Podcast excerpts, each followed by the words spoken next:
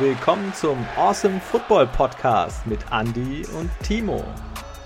Special Nummer 2. Heute mit Markus.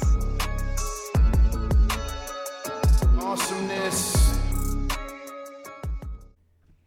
Schönen guten Abend zusammen zu unserem Special Nummer 2. Wie ihr im Intro gehört habt, heute mit Markus. Hallo Markus. Hi. Und hallo Andi. Hi Christian, heute machst du mal das äh, Vorsprechen hier. Äh, Ja, das Vorspiel mache ich heute und äh, jetzt geht's gleich in den Hauptakt rein. Aber bevor wir da hinkommen, Markus, du bist ja bei uns jetzt schon länger in der Runde mit dabei. Vom Zocken zum Fantasy Football und normalen Football in die Sportsbar und bei allem drum und dran. Erzähl doch mal gerade so ein bisschen den Leuten, wer du bist, was du so machst, wie du zum Football gekommen bist und welches dein Lieblingsteam ist. Genau, also ich bin der Markus, ähm, 22 Jahre alt, aus Frankfurt. Und ähm, ich bin eigentlich zum Football gekommen wie durch euch beiden. Also, ich meine, ihr meintet, ich glaube, es war 2017, meintet ihr so, hey, wir haben da so eine Fantasy-Liga vom Football. Hättest du nicht Lust mitzumachen? Und ich hatte halt keine Ahnung, wie der Sport überhaupt funktioniert. Und waren so, ja, komm, machst du mal mit. Probierst du dich mal ein bisschen einzulesen und so. Und ähm, dann weiß ich noch genau, ich hatte damals, ja, wie gesagt, keine Ahnung. Und dann gab es da den Spieler, die Andre Hopkins, der mein Receiver war zu der Liga. Und Tyreek Hill. Und da die beiden mich so gecarried haben in der Saison, waren dann automatisch meine Lieblingsteams die Houston Texans und eben die Kansas City Chiefs. Und ich muss jetzt noch dazu Und damit sagen, ja eigentlich auch keine schlechte Wahl, ne? damit auch keine schlechte Wahl. Aber seitdem eben die Andre Hopkins weggetradet wurde, bin ich so ein bisschen auch auf Kriegsfuß, sag ich mal, mit den Texans. Klar, ich fieber noch so ein bisschen mit denen mit, aber doch jetzt eigentlich eher Kansas City Chiefs Fan. Auch eine gute Wahl, würde ich sagen. Und wie ihr seht, so kommt man ganz schnell zum Football dazu. Man braucht einfach ein paar Leute, die den Sport vielleicht schon mal so ein bisschen kennen. Also ich, es ist schwer, glaube ich, wenn du gar keine Ahnung hast und niemanden hast, der dir das erklären kann. Ne? Aber wenn du so ein paar Leute hast, die sich schon mal so grundsätzlich mit, dem, mit den Grundregeln auskennen, ist das ja schon mal eine gute Sache. Und da findet man dann schon relativ schnell rein. Viele sagen ja, boah, dieser Sport ist mir zu anstrengend, der ist zu komplex. Dann hast du die ganzen Pausen dazwischen. Und ich muss sagen, ja, gerade wenn du so neu reinkommst und du schaust zum Beispiel die Spiele aktuell auf Pro7 Max, also das ist ja zumindest mal ein Riesenvorteil, dass wir die sehen können. Ähm, früher hast du einfach maximal die Playoffs irgendwo mitbekommen können. Aber ähm, die ganze Werbung und so weiter, da muss man sich erstmal dran gewöhnen. Kann ich auch verstehen. Ja, aber ähm, man muss auch sagen, das Fantasy Football hilft auch nochmal zusätzlich ungemein. Also ähm, ich glaube, dadurch kann man sich deutlich schneller und auch einfacher sogar noch mit einem Team bzw. über die Spieler äh, identifizieren. Und wir haben es ja gerade schon gehört, also dann wird man durch Hopkins ähm, und Hill zum Chiefs- und Texans-Fan. Einfach total angefixt. Und Markus, als hättest du gewusst, worüber wir als erstes sprechen wollen, bevor wir jetzt so in die Rückblickgeschichten äh, auf der aktuellen Saison einsteigen, wollte ich mal ein aktuelles Thema aufgreifen. Und zwar genau von einem der Teams, die du gerade erwähnt hast, die Texans. Denn Deshaun Watson scheint aktuell ziemlich pisst zu sein. Denn ihm wurde zugesichert, dass er bei der Entscheidung über den Posten des neuen General Managers zumindest mal mit angehört wird, um zu, ja, diesen Impact, den er da im Team hat, auch mal ein bisschen rauszutragen und sein ja, Gefühl, wo er sagt, das könnte passen oder könnte nicht passen, mit einfließen zu lassen. Da wurde er jetzt komplett übergangen. Denn Nick Casario, ehemaliger Patriots-Funktionär, Bill Belichicks rechte Hand im Front Office sozusagen, der hat als Director of Player Personnel seit 2008 gearbeitet. Ähm, der wurde jetzt verpflichtet. Dem seine Hauptaufgabe wird es jetzt sein, einen neuen Head Coach an Land zu ziehen. Und dieser Wechsel, der sollte 2019 schon stattfinden. Da haben aber die Patriots das Ganze verhindert und unterbunden. Jetzt sind die Verträge ausgelaufen. Aber was sagt ihr denn dazu? Ist das so förderlich, wenn du deinen Quarterback, deinen Spielführer, der ja wirklich mehr als alle anderen in dem ganzen Team, okay, nehmen wir mal Watt außen vor, diese Mannschaft noch versucht hat, am Leben zu halten? Wenn du den verärgerst, ist das wirklich so clever? Markus, Mhm. was meinst du? Ähm, also ich, da, ich würde sagen, dadurch, dass ähm, die Sean Watson so ziemlich der einzige Bright Spot war dieses Teams, wäre es jetzt aus Texans Sicht vielleicht nicht die klügste Wahl, wobei man aber beachten muss, dass die auch keine Picks haben, weil sie ja die letzten Jahre sehr aktiv waren und viele First-Round-Picks abgegeben haben.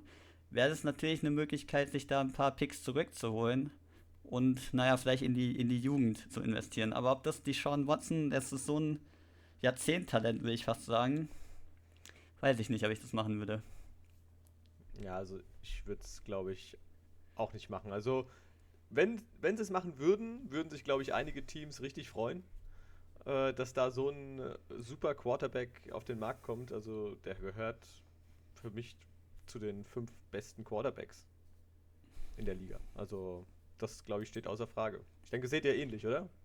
Auf jeden Fall. Du musst auch die Seiteneffekte bedenken. Ne? Ähm, ich könnte mir schon vorstellen, dass du dann so ein JJ Watt extrem damit ans Bein pisst und der dann einfach sagt, wisst ihr was, Leute, ihr könnt mich mal.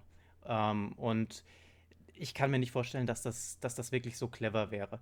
Ich habe gehört, angeblich würden die Texans über sowas erst nachdenken für drei First-Rounder, drei Second-Round-Picks und nochmal einen Ersatzspieler auf der Position, dass sie einfach auch jemanden drin haben. Das ist schon arg teuer. Da gibt es, glaube ich, kaum Teams, die das gewillt sind zu bezahlen. Auch für so ein Jahrzehnttalent. Da muss man das tatsächlich unterstreichen, denn was der geleistet hat, Wahnsinn diese Saison, trotz dieser Mannschaft. Auf jeden Fall, ja. Also ich glaube auch, dass das eigentlich kein Team bezahlen wollen würde. Für die Texans wäre es vielleicht ein Anfang des Rebuilds, aber ja, ich kann es mir eigentlich auch nicht vorstellen. Wäre ein teurer Rebuild auf jeden Fall. Sehr, sehr teuer, ja. Also, aber ist natürlich auch ein bisschen unlucky, äh, dass sie dieses Jahr keinen äh, First-Round-Pick haben.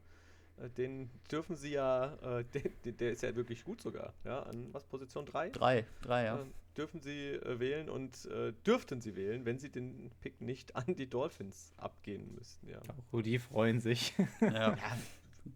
Äh, Vielleicht wären sie noch lieber in den Playoffs, aber ähm, naja. Ja, aber gut, das ist ja selbst verbaut, sage ich mal. Ja. ähm, okay, dann würde ich gern mal schauen. Wir haben jetzt die Regular Season hinter uns mit vielen Überraschungen, würde ich mal sagen. Ähm, und einfach mal so ein paar Zahlen in den Raum geworfen. 2020er Saison. Die beenden wir mit insgesamt 12.692 Punkten, die insgesamt gemacht wurden. Das ist neuer Rekord. So viele Punkte gab es in der NFL-Geschichte noch nie. Die bisherige Bestmarke lag bei 11.985 Punkten und das wurde 2013 aufgestellt. Wahnsinn. Also, das war auch so mein Gefühl dieses Jahr. Wir haben ja wirklich sehr viele High-Scoring-Games gesehen. Die Offense-Mannschaften, was die zum Teil leisten, ist der Wahnsinn. Und da sind natürlich zu erwähnen Mannschaften wie die Packers, die Bills, was die diese Saison machen, Wahnsinn. Und so kommen diese ganzen Punkte einfach zustande. Das ist absolut heftig. Wie habt ihr die Saison punktetechnisch empfunden? Ja, Markus, fang du einfach mal an. Ähm, genau, also ja, mir geht es da genauso. Also ich habe auch das Gefühl gehabt, dass ähm, man merkt einfach, dass sich die Offenses immer weiterentwickeln und dass die Defenses nicht so wirklich äh, hinterherkommen. Also dadurch, jetzt auch dadurch, dass es so viele ähm, mobile Quarterbacks gibt, wie Kyler Murray, wie Lamar Jackson oder auch, sage ich mal, Patrick Mahomes, die auch das, die, die eigentlichen Plays, die dann quasi tot sind, weil sie gecovert werden, aber so weit extenden können, dass sie daraus quasi ein neues Play machen, kann die Defense das einfach, kommt die einfach nicht hinterher. Also was, was soll sie tun? Wenn, wenn Patrick Mahomes da die ganze Zeit rumsteht und weiter das Play extendet, dann irgendwann ist dann halt ein Kelsey frei oder ein Hill. Also da kannst du einfach nichts verteidigen. Ja, das ist natürlich richtig klar. Also ich meine, die, die haben teilweise eine gute O-Line, die erkauft ihnen viel Zeit, aber wenn sie dann noch gut zu Fuß sind, äh, haben sie natürlich die Möglichkeit, hinten rumzuscramblen, äh, bis dann natürlich einer frei ist. Und so Leute wie Hill oder auch gerade ein Kelsey, der das ja in Perfektion vormacht, den kannst du nicht über 10, 15, 20 Sekunden decken. Äh, irgendwann ist der frei. Und das ist auch der Grund, warum natürlich jemand wie Kelsey zum Beispiel dann bei über 1400 Yards landet am Ende der Saison. Ist der Grund nicht aber auch vielleicht noch die Verschärfung der Regeln? Denn gerade zum Anfang der Saison, da hattest du richtig das Gefühl, die Defense-Leute, die trauen sich gar nicht mehr zu tackeln, weil du gar nicht mehr weißt, ab wann ist denn jetzt hier ein Foul tatsächlich drin. Ähm, wir haben zum Teil welche gesehen, die im Sprung waren. Also du kannst physikalisch diese Aktion gar nicht mehr abbrechen und die führt zu einer Flagge. Das ist halt auch noch so eine Sache, ne? dass einfach die Defense daran eingeschränkt wird, auch allein vom Kopf tatsächlich diesen Tackle, diese, was auch immer zu machen. Ja, also ich hatte schon das Gefühl, das ist auch noch ein gravierender Faktor, dass wir so viele Punkte gesehen haben. Ja, also bin ich auch der Meinung, gerade hier Roughing the Passer ist ja oft so ein Ding. Also, dass sich da teilweise die D-Liner auch gar nicht mehr trauen, so krass, glaube ich, auf den Quarterback zu gehen. Also, ich kann mich noch erinnern, ich glaube, ähm, Williams, Defensive Tackle von den Jets, einmal, ich weiß nicht mehr gegen wen das war, auf jeden Fall, er macht wirklich die Hände nach oben und läuft aus Versehen halt noch gegen den Quarterback und dann gibt es trotzdem Roughing the Passer Penalty und 15 Yards First Down. Ja, das, das macht einfach keinen Spaß, glaube ich, als Defensive-Spieler. Ja, es ist, glaube ich, auch relativ schwierig. Wenn man überlegt, das war vor zwei Jahren äh, oder auch letztes Jahr schon. Letztes Jahr hat es ein bisschen geändert, da waren ja auch schon viele, die äh, sehr lustige Szenen, äh, wo das dann als Roughing the Passer ähm, geahndet wurde, wo die Leute gesagt haben, ey, das gibt's nicht, oder? Ich meine, der, der fällt auf ihn drauf, weil er, es nicht anders ging, ja? Also es, es hat gar nicht anders funktioniert. Ähm, und trotzdem hat dann als äh, gab es eine Flagge dafür. Äh, aber auch die Pass Interference, finde ich, äh, hat auch irgendwie zugenommen. Also jetzt hatten wir mal die, die Szene letztes Jahr mit dem, dass man es challengen konnte. Gibt es jetzt wieder nicht. Ähm, und wir sehen auch, finde ich, jetzt dieses Jahr relativ viele äh, komische Entscheidungen, ehrlich gesagt. Du triffst jetzt genau zwei Punkte, auf die ich jetzt als nächstes eingehen wollte. Wie als hätten wir ein Gehirn benutzt. Genau, also zum einen mit den Pass Interference, die wir mehr sehen. Das Gefühl habe ich auch. Und ich habe so das Gefühl, dass sich auch so im Mindset ein bisschen was ändert. Denn wir sehen, wenn wir es ins Fußball übertragen, lauter Neymar und Ronaldo-Aktionen, meiner Meinung nach. Wir haben gefühlt schon mehr Aktionen, wo wirklich ein bisschen mehr Schauspiel dort auf dem Platz auch stattfindet und wo sich wirklich nicht mehr darauf konzentriert wird, ich mache jetzt den Catch einfach, sondern wie kriege ich es hin, dass ich diesen Spot hier bekomme? Und ich weiß, dieser Ball wird schwer zu fangen. Wie kriege ich es hin, das manchmal auch aussehen zu lassen, als wäre das eine Pass-Interference? Das ist das eine. Wie seht ihr das? Markus. Ähm, ja, zum einen, genau, was mir dazu einfällt, ist quasi auch so ein bisschen, dass die Spieler so ein bisschen auch von den Medien, sage ich mal, beeinflusst werden. Stichwort Juju Smith-Schuster, der da jedes Mal auf einem, Man. genau, der jedes Mal auf einem Logo tanzt und dann hat das nicht so gut geendet, sag ich mal, in vielen Spielen. Von Bell, Von Bell, mein Held. Ich fand es so geil, wie er den Juju einfach aus dem Leben genommen hat. Das war wirklich, das war sehr schön, genau. Und man merkt da schon, dass vielleicht der Sport nicht mehr so hundertprozentig im Fokus ist, würde ich mal sagen. Das haben wir die letzten Jahre so nicht gesehen. Ne? Also das ist tatsächlich die erste Saison, wo das in der, ja, in der Dichte tatsächlich auftritt. Ja gut, es ist eine andere Generation mittlerweile. Also es sind äh, auch gerade die jüngeren Spieler. Juju gehört ja auch trotz allem, ich glaube, er ist jetzt in seiner dritten Saison. Dritte, mhm, vierte ja. Saison. Dritte. Äh, aber ähm, er gehört ja auch noch zu der jungen Generation. Und die sind vielleicht einfach noch mal ein bisschen anders. Ja, es ist jetzt angepasst und man muss mit der Zeit gehen ähm, und ja, das, ähm, die ganzen Medien, das gehört alles zum Geschäft. Vielleicht hat der Markus recht und das beeinflusst wirklich ähm, die Spieler auch ein bisschen, klar. Aber dann bin ich froh, dass es immer noch die alten Brocken gibt, wie einen Von Bell, der dann einfach sagt, weißt du was, so nicht. Jetzt zeige ich dir mal, wie hier die Regeln auf dem Platz sind. Denn ich muss sagen, diese Schauspielerei und diese Medienauftritte, die da zusätzlich noch folgen, Hauptsache immer mehr polarisieren. Das war früher durch Leistung auf dem Platz und jetzt wird das einfach durch Nebentopics gemacht. Und das ist das, was mich am Fußball schon die ganze Zeit gestört hatte. Und ich war froh, dass wir das in der NFL nicht hatten. Und jetzt nimmt das da auch zu. Also ich hoffe, dass äh, da kriegen sie irgendwie so einen Riegel davor. so, du hattest, Andi, du hattest noch ein zweites Thema gesagt: komische Entscheidung. Und da sehe ich auch eine Veränderung die Schiedsrichter, die treffen dieses Jahr ziemlich viele komische und auch falsche Entscheidungen. Trotz Videobeweis, trotz all der Technik, die da ist, sehen wir doch ziemlich oft Fehlentscheidungen. Ja, wir haben zum Beispiel Fumbles gesehen, die keine waren, die aber als solche gewertet wurden, obwohl es eindeutig zu sehen waren. Und genauso der umgekehrte Fall. Ja, und äh, also gefühlt die Fehlentscheidungen haben zugenommen. Ja, ähm, sehe ich auch so. Ähm, es waren ja so ein paar Szenen, bei denen das äh, klar offensichtlich war. Es, man, es heißt ja immer so schön, oder es muss ja dann wirklich zu 100% nachweisbar sein, dass die Entscheidung falsch war. Wenn man es nicht hundertprozentig sehen kann, dann äh, bleibt der Call auf dem Feld bestehen. Aber wenn man das dann teilweise wirklich so extrem sieht, ähm, verstehe ich auch manchmal nicht, wo da das Problem ist, dann diesen Call halt zurückzunehmen. Ja, ich, ich weiß es nicht, woran es liegt. Also kennt man so nicht eigentlich aus der NFL. Vor allem denke ich mir halt auch, die NFL ist ja eigentlich die, die umsatzstärkste Sportliga der Welt und die müssen ja eigentlich so viel Geld haben, dass sie, also zum Beispiel als Beispiel denke ich mir, ähm, warum hat man nicht so eine Art Torlinientechnik für die Goal-Line, dass man halt einfach wirklich, dass der Schiri irgendwie ein Signal bekommt, wenn der Ball wirklich über der Linie ist. Weil, keine Ahnung, ich denke halt, das, das kann eigentlich nicht so schwierig sein und das Geld dafür müsste ja eigentlich auch da sein. Wenn sie es im Fußball hinkriegen, dann sollten sie es in der NFL erst recht schaffen, oder? Das denke ich mir auch. Ja, auf jeden Fall. ja, und ähm, du hast ja auch schon gesagt, vorhin mit dem Call Stance, ich, gefühlt habe hab ich jetzt dieses Jahr kaum Call Confirmed gehört. Es war tatsächlich sehr oft der Fall, dass wir den auf dem Spielfeld getroffenen Call nur bestätigt gehört haben. Also nicht bestätigt, sondern dass er stehen bleibt. Die Bestätigung gefühlt fast gar nicht mehr, oder? Selten. Selten bis nie.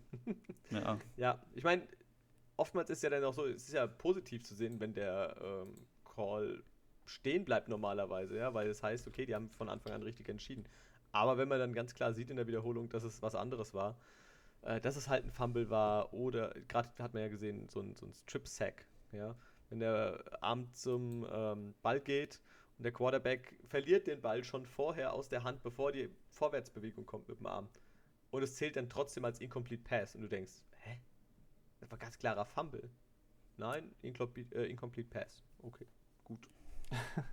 ja, also mal sehen, wie sich das alles so entwickelt. Also diese Saison gefühlt von der Qualität eher abgenommen, meine mein Gefühl. Also was die Entscheidungen und, und das Ganze drumherum angeht. Ne? Was wir aber spielerisch dann trotzdem gesehen haben von einigen Teams, war ja schon top. Ja, kann man jetzt nicht wegdiskutieren. Aber ich habe so das Gefühl, also dieses Jahr war irgendwie der Wurm drin. Nicht nur durch die ganzen Virus-Einschränkungen und so weiter, sondern äh, generell hat sich viel in dieser Saison geändert. Und ich hoffe aber trotzdem, dass die jungen Spieler auch auf den Trichter kommen, dass TikTok-Klicks und so weiter nicht alles sind, sondern dass die eigentlich das machen sollten, wofür sie wirklich viel Geld bekommen, auf dem Platz zu überzeugen. Könnten wir gespannt sein, ja. ja, dann ähm, wären, wären wir an dem Punkt, wo ich sage, ähm, wir gehen jetzt einfach mal ein bisschen random ähm, durch die Punkte. Wir haben ja vorher gesagt, jeder mal so ein bisschen Gedanken machen, was sind denn so die Tops und Flops dieser Regular Season für jeden gewesen. Und da würde ich einfach offen zur Diskussion geben. Wir gehen immer mal jeder abwechselnd ein paar Punkte durch. Wir starten jetzt mit den Tops. Und Markus, du als Gast, sag uns doch mal, was hat denn so zu deinen Tops in dieser Saison gehört?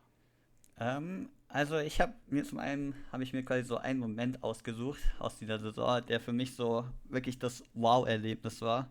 Und das war für mich Gut, da bin ich vielleicht jetzt auch ein bisschen äh, vorgeschädigt, aber es war für mich die ähm, Hopkins Hail Mary. Weil ich weiß noch genau, das war ja, das war ja, glaube ich, auch das ganz späte Spiel. Oder es war ein 10 Uhr Spiel. Auf jeden Fall, es war irgendwann spät nachts. Und ich sehe einfach nur, wie die Hopkins da hochsteigt und diesen, diesen Ball fängt. Und ich hätte da am liebsten laut schreien wollen, aber neben mir hat meine Freundin geschlafen, deswegen musste ich mich bremsen. Aber das war wirklich so für mich so ein, oh, krass, dass er das Ding gefangen hat, Moment. Also das war so mein, mein spielerisches Highlight auf jeden Fall. Wie viele Defender waren drumherum? Waren es zwei oder waren es sogar drei? Es ich waren drei. waren es gewesen, ne? Nee, ich glaube, es waren drei. Und es waren sogar die, drei, die ja. drei besten. Das waren die beiden Safeties plus Trey Davies White, der, der beste Cornerback. Und Hopkins hat sie trotzdem alle geschlagen. Also es war unglaublich. Ja, gefühlt ist der auch einfach zwei Stockwerke noch über den anderen gewesen. Ja. Ja, da gab es geile Bilder von. Also. Gute Memes richtig, auch, ja. Richtig gut. das war, war ja eine Hail Murray. Ja. ja er hat sich ja danach sogar den Begriff schützen lassen. Also. ja, T-Shirts gab es ja da genug danach schon. Andi, was sagst du denn? Hau mal was raus. Also von den, von den Tops, ähm, ich habe eigentlich zwei, die mich so, also einmal zwei Szenen, die für mich so echt gut waren. Also einmal natürlich nicht nur als Szene, sondern generell als Typ King Henry. Äh, ich werde es nicht müde zu erzählen, aber der Typ ist einfach geil. Ja? Also der Stiffarm, den er da verteilt hat, das war auch gegen die Bills, glaube ich, war auch Davies White, oder? Nee, es war Josh Norman, glaube ich. Josh ah, gegen, Norman. Gegen Josh Norman, sorry, ja, genau, richtig. Ähm, hat ihm den, den Stiff anverteilt. Äh, das, das war abartig, da gab es die besten Memes von. Und äh, es macht ihm einfach Spaß zuzugucken. Also der rennt da durch und da hast du immer ein gutes Gefühl, wenn du den laufen siehst und der macht wirklich, macht mir gerade auch super viel Spaß.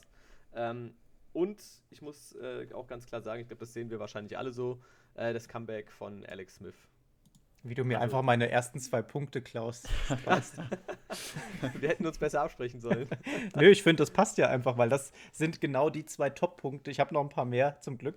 Ähm, aber ja, Alex Smith, das war so ein Gänsehautmoment. Und das hat einen richtig gefreut, gerade nach der Verletzung und vor allem den ganzen Komplikationen, die er ja dann durchmachen musste, wo zwischendrin auf der Kippe stand, ob er das Bein behalten kann. Ähm, und dann siehst du ihn wieder auf den Platz kommen. Klar, das Spiel war noch nicht perfekt und das liegt aber auch am ganzen Team. Aber dieser Moment, er kommt wieder zurück aufs Feld, du siehst die Familie, boah, mir stellen sich jetzt schon wieder die Haare auf. Das ist einfach mega emotionaler Moment gewesen. Auf jeden Fall.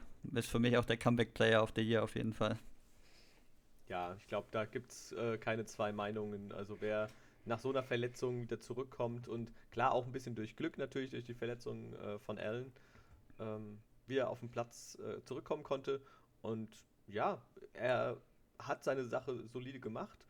Man merkt ihm noch so ein bisschen den Rost an, aber das wird immer besser und immerhin, die, äh, das Washington Football Team ist in den Playoffs. Und ich glaube mit ihm sogar 5 und 1 mit ihm als Starter. Also mal gucken, was das auch am Wochenende wird.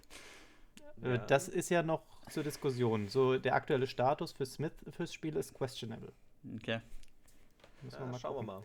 Gut, dann äh, würde ich jetzt einfach mal anschließen ähm, und verbinde einfach zwei meiner nächsten Punkte zu einem. Denn wir kommen zu den Saints, die Drew Brees zwischendrin verloren haben für eine Zeit. Mit elf Rippenbrüchen, das ist schon krass. Und der war ja auch viel schneller wieder da, als es so manche erwartet hat. Zwar noch nicht mit der Leistung, aber erstmal Respekt, dass er noch versucht hat, das Schiff dann weiterzufahren, obwohl er sicherlich noch hätte zwei, drei Wochen länger gebraucht. Aber die Saints, wie die diesen Ausfall kompensiert haben, mega. Und man muss ja auch sagen, die Saints schon ein bisschen gebeutelt, denn ihr, der Star, äh, Michael Thomas, der ist ja einfach mal komplett abgerutscht, auch so vom Mindset her. Sehr, sehr schade. Anscheinend ist das so ein Fluch, dass die Top-Wide Receiver irgendwie komplett durchdrehen. Siehe Antonio Brown und andere. Finde ich sehr schade. Aber wer herausgestochen ist, und damit verbinde ich meinen zweiten Punkt, Elvin Kamara. Der hat diese Offense teilweise allein getragen, den Rest hat dann die Defense erledigt gehabt. Wahnsinn. Und dann haben wir noch die sechs Touchdowns gesehen, was eigentlich hätten sieben sein müssen. Also Saints wirklich ein Riesentop für mich. Ja, super ja, starke glaub, Saison. Ja. Sorry. Sehen wir, glaube ich, alle so, gell? Ja. Das war echt äh, schon ein Highlight. Ähm, ich würde gerne nochmal, äh, du hast ja gesagt, natürlich die sechs Touchdowns von äh, Camara, die waren abartig gut, ja. Ähm, aber ich würde gerne nochmal kurz vielleicht auch äh, aus deutscher Sicht äh, sagen, dass das ja auch keine unerfolgreiche Saison war. Hier. Ähm, wir haben ja drei Deutsche gehabt jetzt dieses Jahr ähm, Mark Nzocha, der bei den 49ers leider ein bisschen Verletzungspech hatte, jetzt zum Ende der Saison nochmal spielen konnte. Ähm, aber gerade auch bei den Patriots am Anfang der Saison äh, Jakob Johnson, der tatsächlich auch als zweiter Deutscher einen Touchdown erzielen konnte nach einem ähm, Pass von Cam Newton. Und als dritter Deutscher EQ St. Brown bei den Packers. Und ich denke mal, vielleicht auch EQ nächstes Jahr eine größere Rolle oder vielleicht sogar in den Playoffs. Ähm, schauen wir mal. Also wäre natürlich aus deutscher Sicht sehr schön. Ja, aus deutscher Sicht auf jeden Fall sehr schön. Und es waren ja auch die ersten beiden Offensive Touchdowns, die gemacht wurden. Genau. Ja, also mhm. war auch ein super Moment gewesen. Gerade dieser Patriots Touchdown vom, vom Jakob. Wirklich. Respekt. Ganz stark, ganz stark. Markus, was hast du denn noch so als Tops aus der Saison mitgenommen? Ähm, ich habe quasi noch so mein, mein Top-Team quasi aus der Saison was mich so, finde ich, am meisten überrascht hat.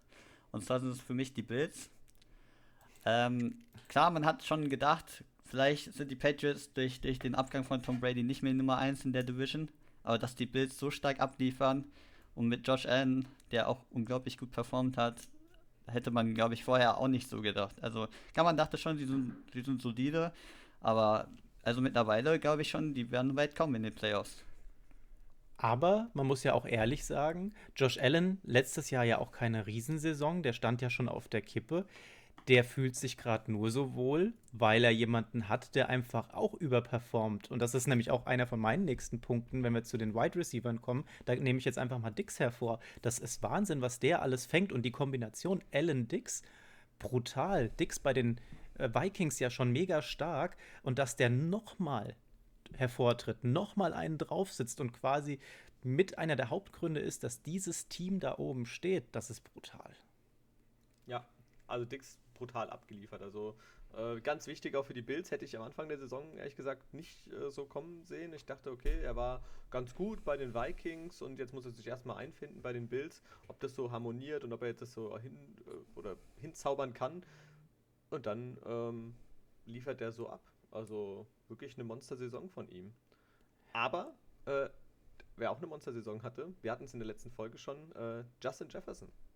Der Rookie von den Minnesota Vikings. Der in die Fußstapfen von Dix tritt, ne? Wahnsinn. Deswegen, das passt gerade einfach äh, so gut zusammen. Und äh, der hat zusammen mit Thielen ähm, und ihn sogar äh, sehr gut vertreten, als der verletzt war. Äh, beziehungsweise mit Covid, glaube ich, musste er ja zugucken. Da, ja, ähm, ja. Ein, zwei, zwei Spiele. Ähm, ja, da hat er super gemacht und hat gezeigt, wie wichtig er für das Team sein kann. Und ich denke mal, an dem werden wir auch in den nächsten Jahren noch ganz viel Spaß haben. Absolut. Also diese Performance von dem jungen Kerl, ich meine, wir haben ja alle da gesessen und haben gedacht, boah, warum geben denn die, die Vikings da Dicks ab? Aber dann picken sie auf der 22 war es gewesen Jefferson und der schlägt ein wie eine Bombe. Also da, der sucht seinesgleichen, glaube ich, momentan, dass der wirklich ähm, da diesen Schritt direkt in die NFL, du kommst neu rein und dann performst du so dermaßen, dass du sogar einen Kirk Cousins gut aussehen lässt. Das musst du auch erstmal schaffen. ich bin kein Fan von ihm, merkt man vielleicht. merkt man, ja. Hast du noch einen Punkt, Markus? Ähm, ich würde also? vielleicht noch generell genau auf die ähm, Rookie Glass generell eingehen. Also ich fand, es gab viele Rookies, die echt einen Namen für sich gemacht haben. Zum Beispiel James Robinson von den Jaguars, der Running Back. Oder auch Justin Herbert als Quarterback bei den Chargers. Also ich fand generell, es gab einfach sehr viele Rookies, die direkt Playmaker waren sozusagen. Joe ja. Burrow. Joe ja, Burrow genau. Bis zu seiner Verletzung absoluter Leader. Äh, da hatte ich auch äh, gerade noch heute dieses äh, tolle Bild wieder rausgesucht. Hatte ich mir gescreenshottet. Das war aus dem Spiel äh, gegen die Colts da war so, das war für mich sehr lustig. Ähm, da haben sie gegenübergestellt Burrow zu Rivers ähm, ja. und so die Karriere verglichen haben. Ja? Burrow 23 Jahre alt, Rivers 38 Jahre. Passing Yards von Burrow 1521, ähm, Rivers 60.816. Passing Touchdowns 6 für Burrow, 403 für Rivers. Rushing Touchdown 2 für Burrow, 3 für Rivers. Kinder, 0 für Burrow, 9 für Rivers. Gute Statistik. Ja, geil, oder? Und ich meine, das kommt offiziell von denen, wo ich mir sage, ey, ja, schön gemacht. Ja, aber da haben wir wirklich viel äh, super Potenzial auf einmal drin gehabt. Und ich meine, wir sagen es eigentlich seit Anfang an die ganze Zeit. Justin Herbert, Joe Burrow, was die für Schritte da gemacht haben. Ich meine, Justin Herbert ähm, steigt da ein, wird ins kalte Wasser geworfen, kriegt fünf Minuten vor Spielbeginn gesagt, hier, du bist übrigens Quarterback. Und der liefert so eine Saison ab, der du siehst ihm nicht an, dass er ein Rookie ist. Und das ist, glaube ich, in dem Sport, so vom College zur NFL, dass du direkt so einsteigst und so performst, das hast du nicht so oft in der Qualität, die der uns zeigt. Und dann noch mit dem Team. Ja, er, hat ja verletzungstechnisch einige Offensivwaffen ähm, teilweise nicht zur Verfügung gehabt und sowieso das Team an sich in der Entwicklung und das, ich glaube, die Chargers werden uns in den nächsten Jahren Spaß machen können, ähm, vor allem wenn du überlegst, dass der Herbert jetzt erst angefangen hat. Also das wird auf jeden Fall, sofern er sich nicht verletzt, ich meine, das hat man jetzt am Burrow gesehen, wie schnell das gehen kann, aber es ist auf jeden Fall so, dass Justin Herbert bei Gesundheit uns die nächste Generation von Quarterbacks mit einem Patrick Mahomes und anderen da tatsächlich begleiten wird und bestimmt viel Spaß bringen wird. Ja, sehe ich genauso. Ähm, ich würde gerne nochmal den Schritt zurückgehen. Wir haben über Dix gesprochen, wir haben über Jefferson gesprochen. Generell haben wir ziemlich viele Wide Receiver Performances gehabt, die beeindruckend waren. Wir haben Devonte Adams überlegt mal, was der uns zusammen mit Aaron Rodgers diese Saison gezeigt hat bisher. da, da, das ist einfach der Wahnsinn. Und du hast vorhin auch schon angebracht gehabt in deinem, in deinem Spielmoment, der Andre Hopkins auch wieder mega präsent auf dem, auf dem Platz. Und der aber sehr abhängig von der Tagesform von ähm, Kyler Murray, weil manchmal läuft er viel, manchmal passt er dann auch viel, manchmal macht er gar nichts. Also da schwankt die Performance doch ziemlich stark, oder? Ja, das Team äh, von den Cardinals ist, glaube ich, äh, für manche Defenses sehr leicht ausrechenbar. Und äh, dann, klar, zum Ende der Saison äh, war er verletzt, Kyler Murray. Äh, schon die letzten Spiele, wo er da ein bisschen Probleme hatte. Und dann hast du gesehen, dass das natürlich, das Laufen einfach nicht mehr so funktioniert, ähm, wie das Laufspiel funktioniert, wie, wie sonst der Fall ist. Und auf einmal macht er halt nur noch drei Yards oder vier Yards, die er läuft und keine 60 äh, Yards im Spiel. Und dann geht es halt nicht nur mehr durch die Luft, weil sie natürlich wissen, er kann nicht laufen. Und ja, Problem bei den Cardinals auf alle Fälle. Aber man hat gesehen, ähm, Hopkins trotzdem mit über 1400 Yards. Also, da hat die Hail Murray geholfen. auf jeden Fall. Und ähm, auch, auch die Quarterbacks. Ja, wir haben jetzt über Herbert gesprochen, wir haben vorhin schon über Deshaun Watson gesprochen. Was der abgeliefert hat mit der Mannschaft, das kann man auch hier noch ein zweites Mal erwähnen. Denn zwischendrin war er ja anscheinend wirklich der Einzige, der das Spiel gewinnen wollte. Ja, und äh, auf jeden Fall mega Respekt für diesen Versuch am Ende. Und auch das letzte Spiel hat uns ja wirklich gegen die Titans, das war das beste Spiel des Tages. Das, also, das war so spannend am Schluss und ähm, auch wenn es für die Texans um, um nichts mehr da ging, die haben gekämpft dann an der Stelle und da sind auch noch ein paar mehr Leute aufgewacht auf einmal. Hätten sie mal so gespielt wie an dem letzten Spiel über die Saison, dann hätten sie sogar in die Playoffs kommen können. Aber Aaron Rodgers, der Mann, der hier äh, einen neuen Quarterback vor die Nase gesetzt bekommt, wo er gesagt hat, hier, ich will einen Wide Receiver haben. Äh, die Franchise sagt, nee, wir wollen jetzt hier mal den Druck erhöhen. Und Aaron Rodgers haut einfach wieder eine seiner besten Seasons daraus. Das ist einfach Wahnsinn, was der noch schafft. Und einer meiner Lieblingsquarterbacks all time. Auf jeden Fall. Das ist auch einfach ein unglaublich starker Spieler. Der, der kann einfach jeden Wurf machen. Er ist auch relativ mobil noch für sein Alter. Also der, der läuft auch gern mal für seine 10 Jahre, was die Defense dann auch nicht ganz verteidigen kann. Also es ist einfach eine wundersame Waffe. Und vor allem auch seine Stärke ja tatsächlich, ich meine, aus der Pocket heraus, wie so ein Tom Brady, da wirft er die Dinger auch präzise an, aber der ist gefühlt noch ein Stück stärker, wenn er aus der Pocket rausgeht. Ja, also vor allem bei Aaron Rodgers, der hat einfach noch diesen Arm. Der kann ja, hat er in den letzten Wochen gefühlt jeden Deep Ball angebracht. Und wenn du natürlich so einen Davante Adams hast, ähm, der dann äh, die Bälle fängt, geil. Ja, also deswegen mit äh, Tonjen hat er einen super Tight End jetzt in der Saison dazu bekommen, der auch richtig abgeliefert hat. Einen richtig, der hat nicht nur einen Schritt, der hat sogar zwei Schritte nach vorne gemacht. Ähm, ja, dann ist es natürlich viel einfacher und Rogers bedient die Jungs gut und deswegen stehen auch die Packers da, wo sie jetzt aktuell stehen. Aber wir hatten ja auch die Situation, wo eben mal nicht Devonte Adams bereitstand und auch kein Jones, der am Anfang der Saison viel präsenter noch war und auch Bälle gefangen hat und dann noch weitere ausgefallen sind. Und trotzdem hat Rogers die Bälle angebracht und ich finde, das ist sein Riesenvorteil, dass er auch wenn ihm die besten Waffen genommen werden, dann halt einfach die zweite oder dritte Reihe bedient und das klappt auch, weil er einfach so präzise die Bälle serviert. Das ist mega. Also das äh, sucht wirklich ähm, tatsächlich einen Vergleich. Das habe ich so in der Präzision und über die Jahre und jetzt auch in dem Alter, muss man ja jetzt auch schon sagen, so noch nicht gesehen. Und Markus, du hast gesagt, er ist immer noch relativ mobil der läuft immer, ja. Und, und wenn du es jetzt vergleichst mit einem Tom Brady und deswegen, ich, ich weiß nicht, für mich ist Aaron Rodgers der bessere Quarterback. Ähm, den hättest du auch in die Patriots stellen können, wie Tom Brady sie in seiner ganzen Saison hatte. Und er hätte vielleicht noch mal einen draufsetzen können. Ja, und dann hätte er die Ringe gehabt. Nichtsdestotrotz, Tom Brady hat die Ringe, der hat den Erfolg und er ist auch ein guter Quarterback. Aber für mich persönlich Aaron Rodgers der bessere Quarterback. Zukünftiger Hall of Famer, auf alle Fälle. Da geht nichts dran Fall. vorbei.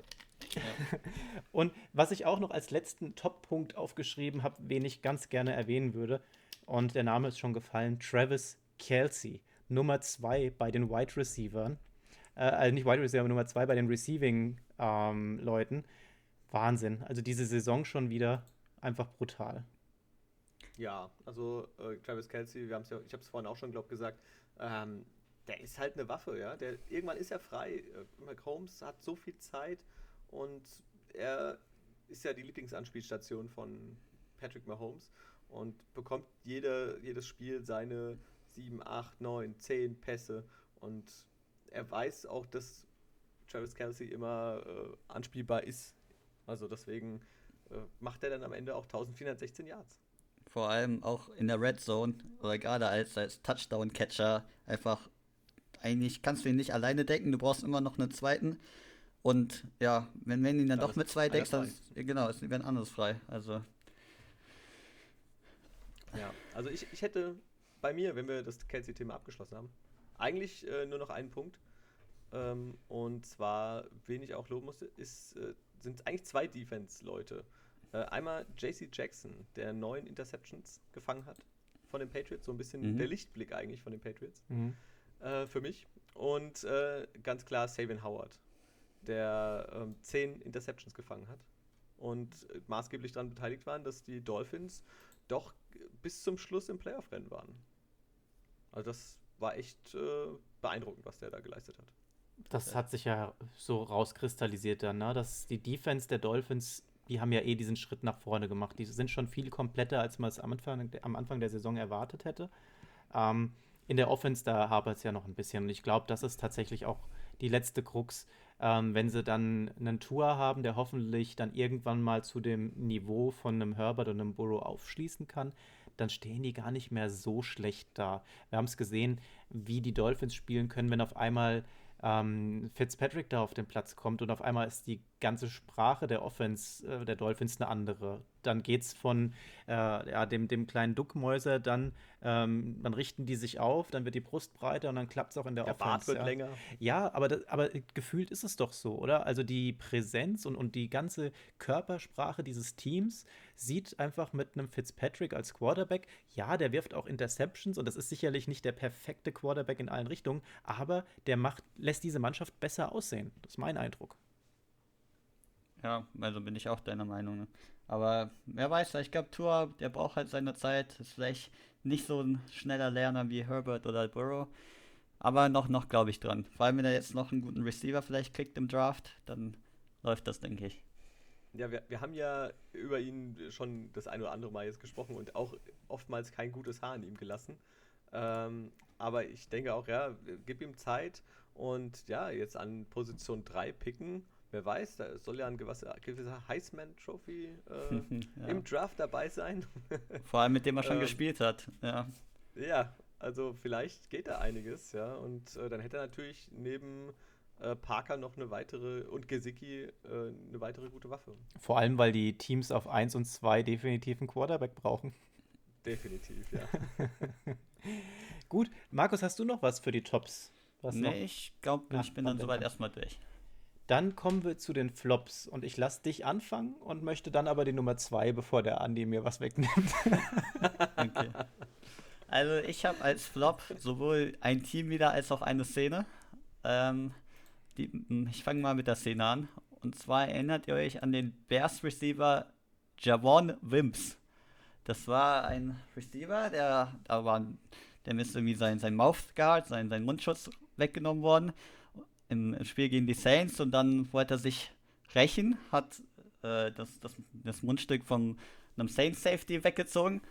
Der war ganz verwirrt, dass das passiert ist, hat ihn geschlagen, ist dann zurückgesprungen und auf einmal und hat halt, oder er dachte halt, dass der, dass der Safety ihn zurückschlägt und es passiert einfach nichts und er nimmt es einfach nur hin. Und ich glaube, er wurde auch wirklich zum Meme. Also, das war so eine peinliche Vorstellung. Oh Mann, also auch echt ich meine Negativszene. Ja, das war so das schlecht. Das war einfach so, das war so ein What the fuck Moment. Was, ja. wieso?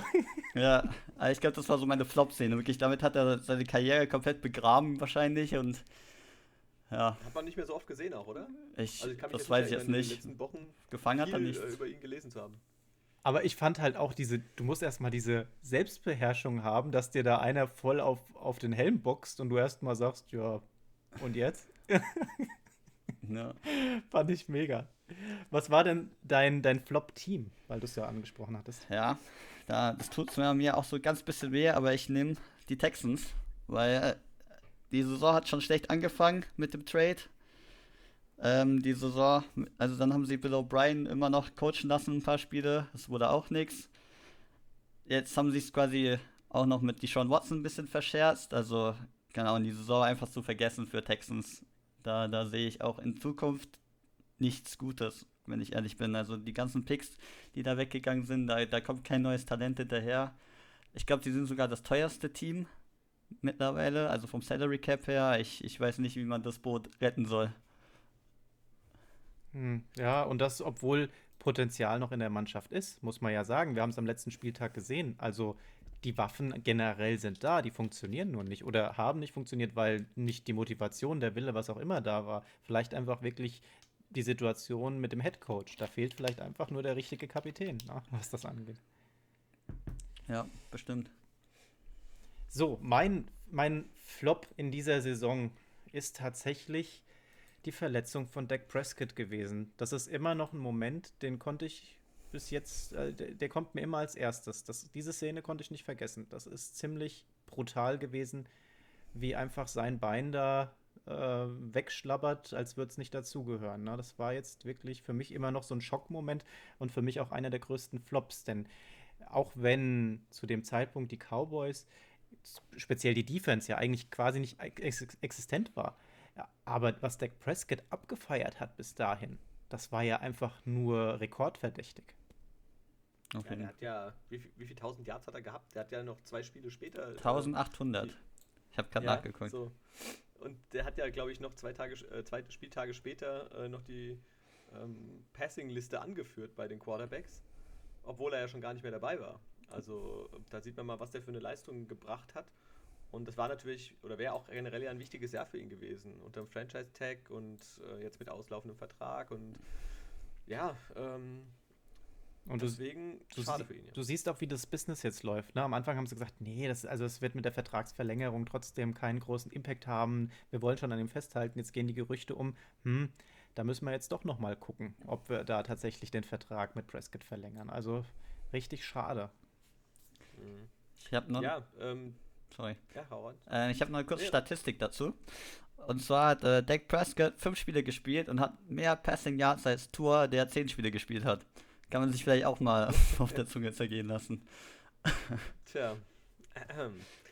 Ja, ähm, du hast aber ja schon gesagt gehabt, äh, Dak Prescott, äh, der gehört ja den, den, den Cowboys an und für mich sind persönlich die Cowboys gerade nicht Dak Prescott, äh, aber am Anfang die Defense, ansonsten auch das Team, das wirkte teilweise für mich äh, sehr lustlos und deswegen für mich so auch so ein Flop der Saison. Also für mich gab es diese, diese eine Szene, die das richtig gezeigt hat. Das war dieser harte Hit äh, gegen Andy Dalton, ja. der äh, dazu ja führte, dass er dann raus musste. Da wurde ja sein Gegenspieler äh, ejected.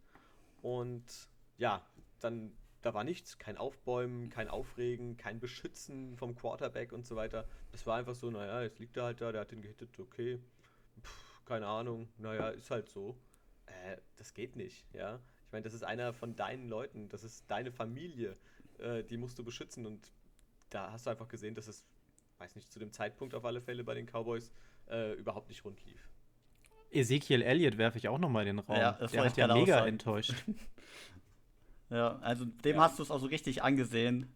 Der hat so fürs ganze Team quasi gesprochen mit seiner Körpersprache. Der hatte einfach keinen Bock.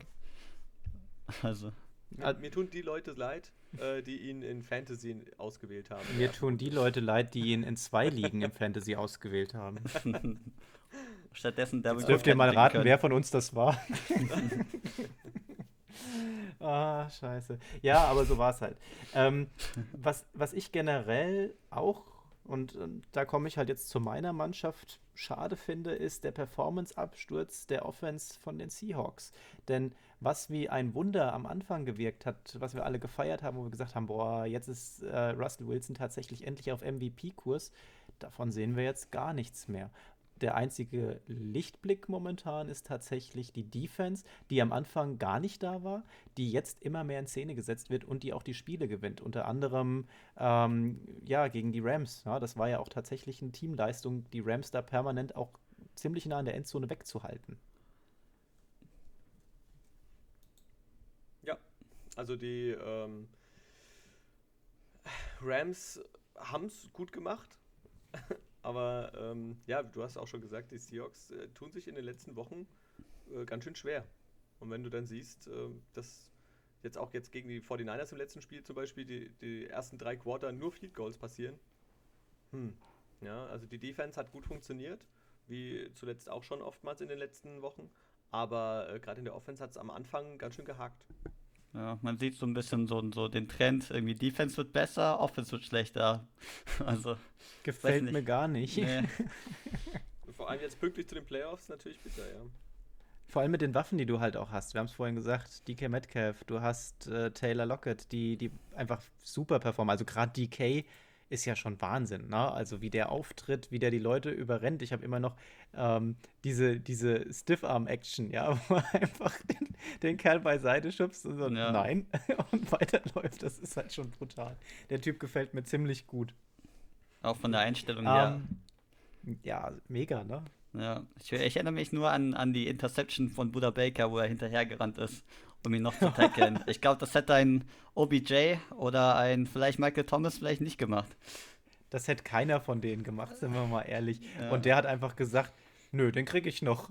Pass mal auf. Und dann hat er den, einfach den Gang wieder geschaltet gehabt und zack, dann gab das, wo jeder gesagt hat, ah, der Baker ist weg und auf einmal, wo kommt denn der DK daher? Was macht der da? Ja. Aber äh, es gab auch von DK eine nicht so schöne Szene. Ja. Das war dieser Arroganzanfall, äh, wo er dann den Ball verliert ähm, das war ja direkt vor der Endzone. Äh, darf ihm eigentlich nicht passieren. Ja.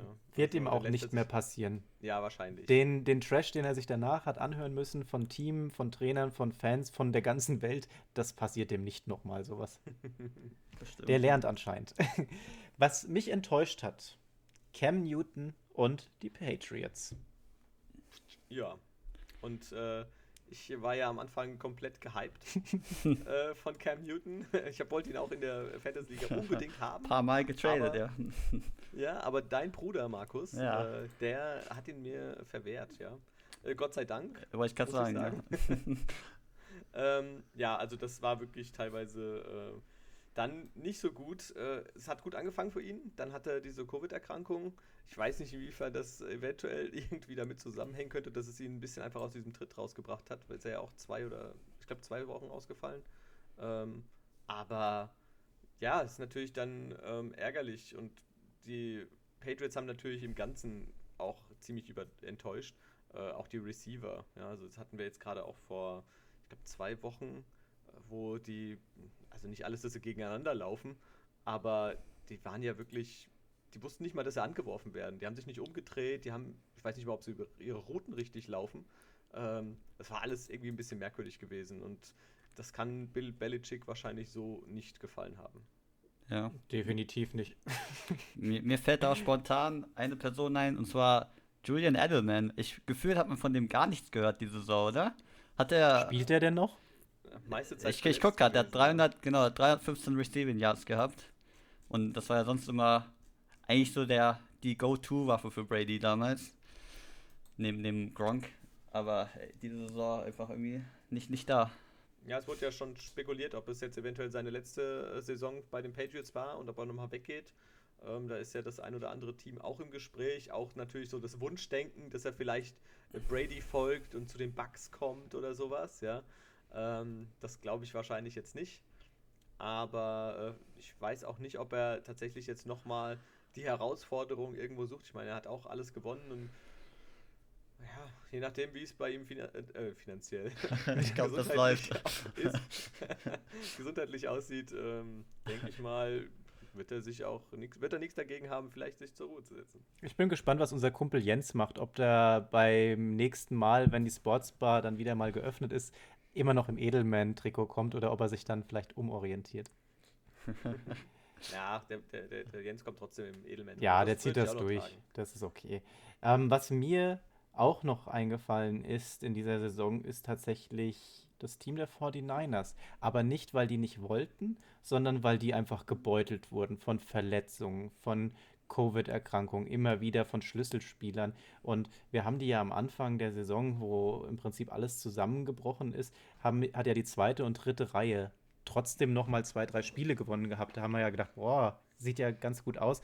Aber das konntest du einfach über die lange Strecke nicht umsetzen, weil einfach immer wieder zu viel rausgebrochen ist. Aber wir haben auch so Lichtscheine dort gesehen, wie ein Ayuk zum Beispiel. Der gefällt mir ganz gut, muss ich sagen.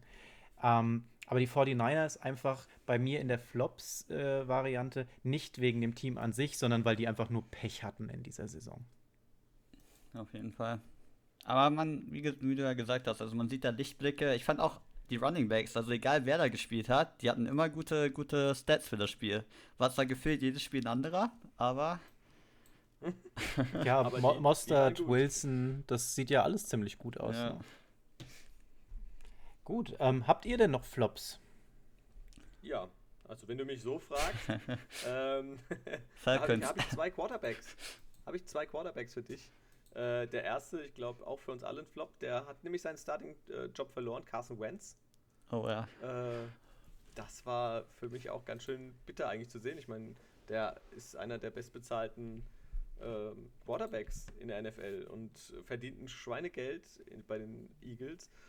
Ja, und der ist erstmal raus und da durfte jetzt Jalen Hurts starten und äh, starten. Starten, yeah. Starten, yeah. ähm, und der hat seine Sache jetzt nicht ganz so extrem schlecht gemacht.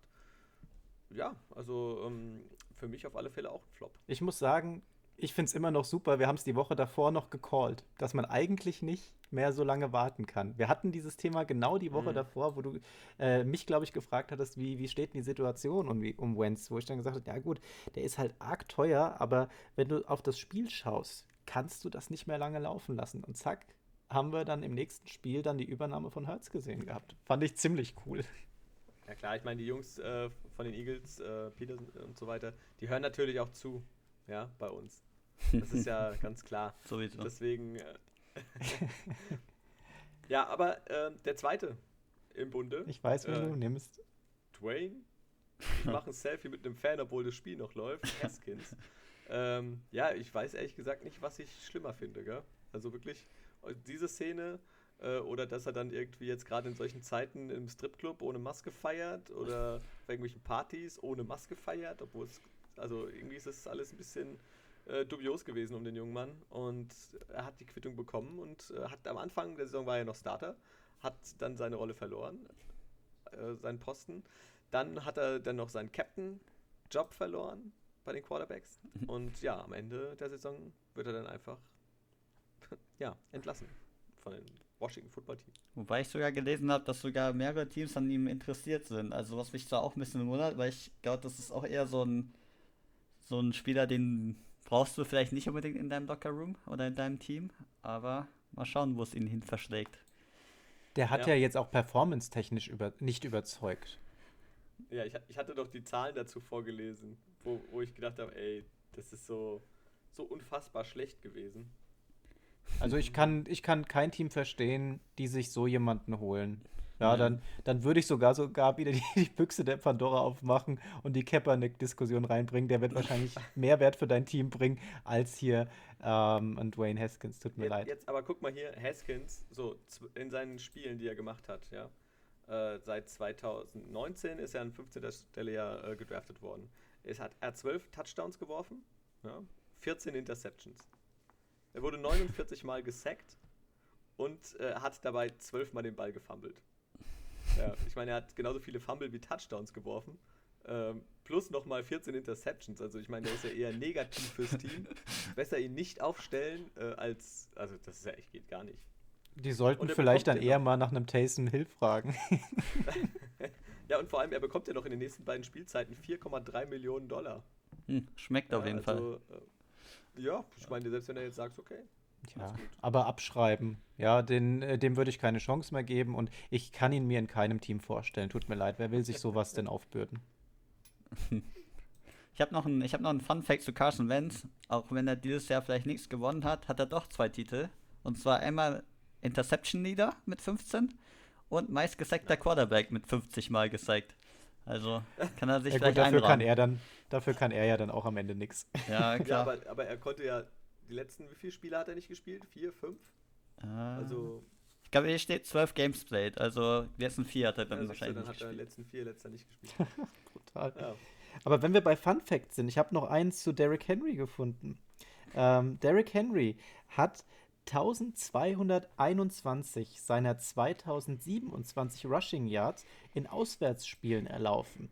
Damit allein hätte er die zweitmeisten Rushing Yards der NFL. Läuft das, bei ihm, würde ich das, fast sagen. Ne? Das war ja das, was wir auch letzte, jetzt in der letzten Folge äh, vorgestern thematisiert hatten. Ähm, er hat 2027 Rushing Yards, ja. Der dritte, Jonathan Taylor, 1169. Das ist eine super Leistung. Aber das ist knapp die Hälfte von dem, was äh, der dritte hat. Also, das ist ja abartig. Also King Henry auf jeden Fall eine, eine Monster-Saison und dem hast du auch angesehen, dass der Bock hatte, tatsächlich diesen Rekord jetzt für sich zu holen und diese 2000 Yards zu machen. Das war wahrscheinlich so sein persönliches Jahresziel, das hat er erreicht. Und mal sehen, was er mit den Titans uns noch in den Playoffs servieren wird. Denn die Titans, die treffen auf die Ravens. Das wird ein sehr interessantes Spiel. So, springen wir zum nächsten Punkt, Timo. Ja, persönliche Topspieler. Haben wir gesagt, wir wollen mal drüber sprechen, wen wir so als Offensive Player, Defensive Player, Offensive Rookie, Defensive Rookie, den Coach und auch den MVP dieser Saison sehen. Und Markus, fang doch einfach mal an mit dem Offensive Player äh, für dich in dieser Saison. Genau, als Offensive Player habe ich, ich habe mehrere Kandidaten quasi, aber ich fange ich fang einfach mal an. So. Der erste wäre für mich tatsächlich Deshaun Watson. Der hatte 4823 Passing Yards, erster in der Liga, und sogar nochmal 444 Rushing Yards. Und wenn sie die Texans den nicht hätten, dann hätten sie keinen Win geholt, diese Saison, sage ich jetzt einfach so. Also ich glaube nicht, dass, dass die da irgendwie irgendwas gerissen hätten in der Saison. Und ja, als Passing Yards Leader kann man ihn auf jeden Fall mal als Offensive Player vorschlagen. Dann natürlich die Kansas City Wunderwaffe Patrick Mahomes. Auch 4740 Passing Yards. Zweiter äh, in der Passing Yards Statistik. Auch eine unglaublich starke Saison. Und natürlich die Person, die wir, über die wir uns gerade noch unterhalten haben, Derrick Henry, 2027 Rushing Yards, 17 Touchdowns. Und auch für mich mein Offensive Player of the Year. Kann man nicht viel gegen sagen. Alles gute Picks. Ja. Andi, wie sieht's bei dir aus? Ich habe äh, tatsächlich lange mit mir gerungen und äh, für mich ist der Offensive Player of the Year, also ich habe tatsächlich auch nur einen gewählt, äh, ist Aaron Rodgers. Ist mein Offensive Player of the Year. Äh, die Leistung einfach, die er gebracht hat, die er gezeigt hat, äh, ist ein MVP-Kandidat. Ähm, und äh, das wäre er auch auf alle Fälle zu Recht. Aber äh, für mich ist es jemand anderes und deswegen ist Aaron Rodgers nur in Anführungsstrichen der Offensive Player of the Year. Siehst du? Und da dreht sich das Ganze um. Bei mir taucht Aaron Rodgers aus solchen Gründen jetzt nicht bei dem Offensive Player auf, weil da sehe ich jetzt zum Beispiel andere. Bei mir war es ein Kopf-an-Kopf-Rennen zwischen Stevon Dix und Devonte Adams. Denn die beiden, die haben mich wirklich überzeugt. Bei mir ist es final Stevon Dix, denn tatsächlich, auch wenn Josh Allen eine ähm, super Saison hat, das wäre nie so gekommen ohne Stevon Dix, der wirklich mega performt hat. Der hat ähm, 1535 Yards gefangen, 127 Receives geholt und das ist einfach eine Bombe. Der hat dieses Team dahin gebracht, wo sie jetzt sind. Devonta Adams genauso, ja. Die beiden, die sind wirklich, haben herausgestochen. Und ähm, für mich aber Stevon Dix an der Stelle. Dann kommen wir weiter zu dem Defensive Player, Markus. Wen hast du dir denn da auserkoren? So, ich habe da natürlich wieder drei Kandidaten. Zum einen wäre das, wie Andy schon vorhin meinte, Savian Howard, der ja. Interception Leader ist mit seinen 10 Interceptions und auch generell einfach eine richtig starke Saison gespielt hat. Ähm, dann natürlich Dauerbrenner Aaron Donald, 13,5 6, 4 Force Fumble. Also da kannst du auch überhaupt nichts gegen sagen. Immer, macht immer Druck, macht so viel, so viel für diese Defense auf jeden Fall. Deswegen macht, sind sie ja auch so eine gute Defense, weil und lassen so wenige Yards zu, weil er einfach so, so viel Druck ausübt, was auch der Secondary dann hilft. Das ist einfach das, stark.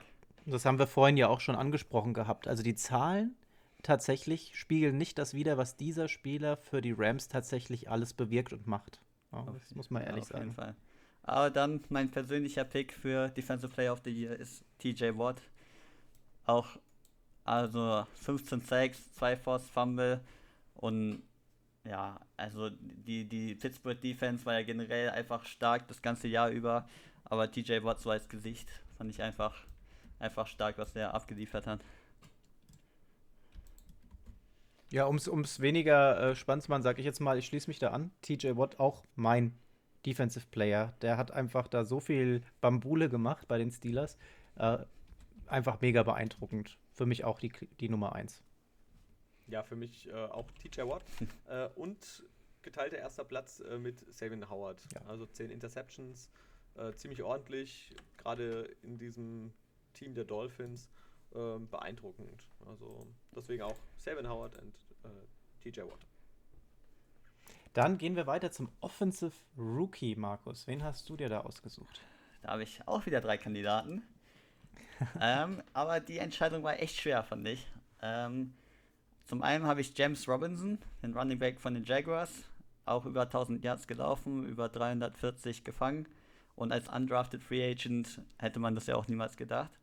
Aber es gab zwei, die haben es halt einfach auch nochmal besser gemacht. Und es sind zwei Justins. Einmal Justin Jefferson, 1400 Receiving Yards, 7 Touchdowns, hat den Rookie-Rekord eingestellt für Receiving Yards. Und zum anderen Justin Herbert, auch über 4000 Yards Passing, 31 Touchdowns. Äh, richtig gutes Quarterback-Rating für einen Rookie. Und die Entscheidung ist mir echt nicht einfach gefallen, aber ich habe mich dann doch, weil Quarterbacks halt immer bisschen höher geratet werden, habe ich mich doch für Justin Herbert entschieden. Das ist mein Offensive Rookie of the Year. Wir sind da sehr ähnlich, was die Herangehensweise angeht. Das sind genau die, die ich auch im Kopf hatte. Und bei mir hatte tatsächlich auch Justin Herbert am Ende das Rennen gemacht, weil der, ähm, was die Verantwortung angeht, und du bist ja Teamleader, du musst da doch noch mal ein bisschen mehr ein Auge für mehr, ja, ein breiteres Spektrum an Situationen haben. Und deswegen ist es auch für mich Justin Herbert äh, gewesen. Aber Robinson ist auch absolut erwähnenswert. Der einzige Spieler der Jaguars für mich, der diese Saison dort gespielt hat. Ähnlich wie bei Watson von äh, den Texans, ist das für mich Robinson bei den Jaguars. Das stimmt, ja. Ja.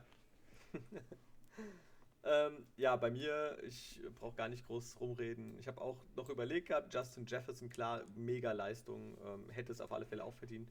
Aber äh, Justin Herbert hat einfach jetzt von Anfang an äh, auch gezeigt, äh, in, auf dieser wichtigen Position, ähm, wie gut er spielen kann, wie gut er sein kann.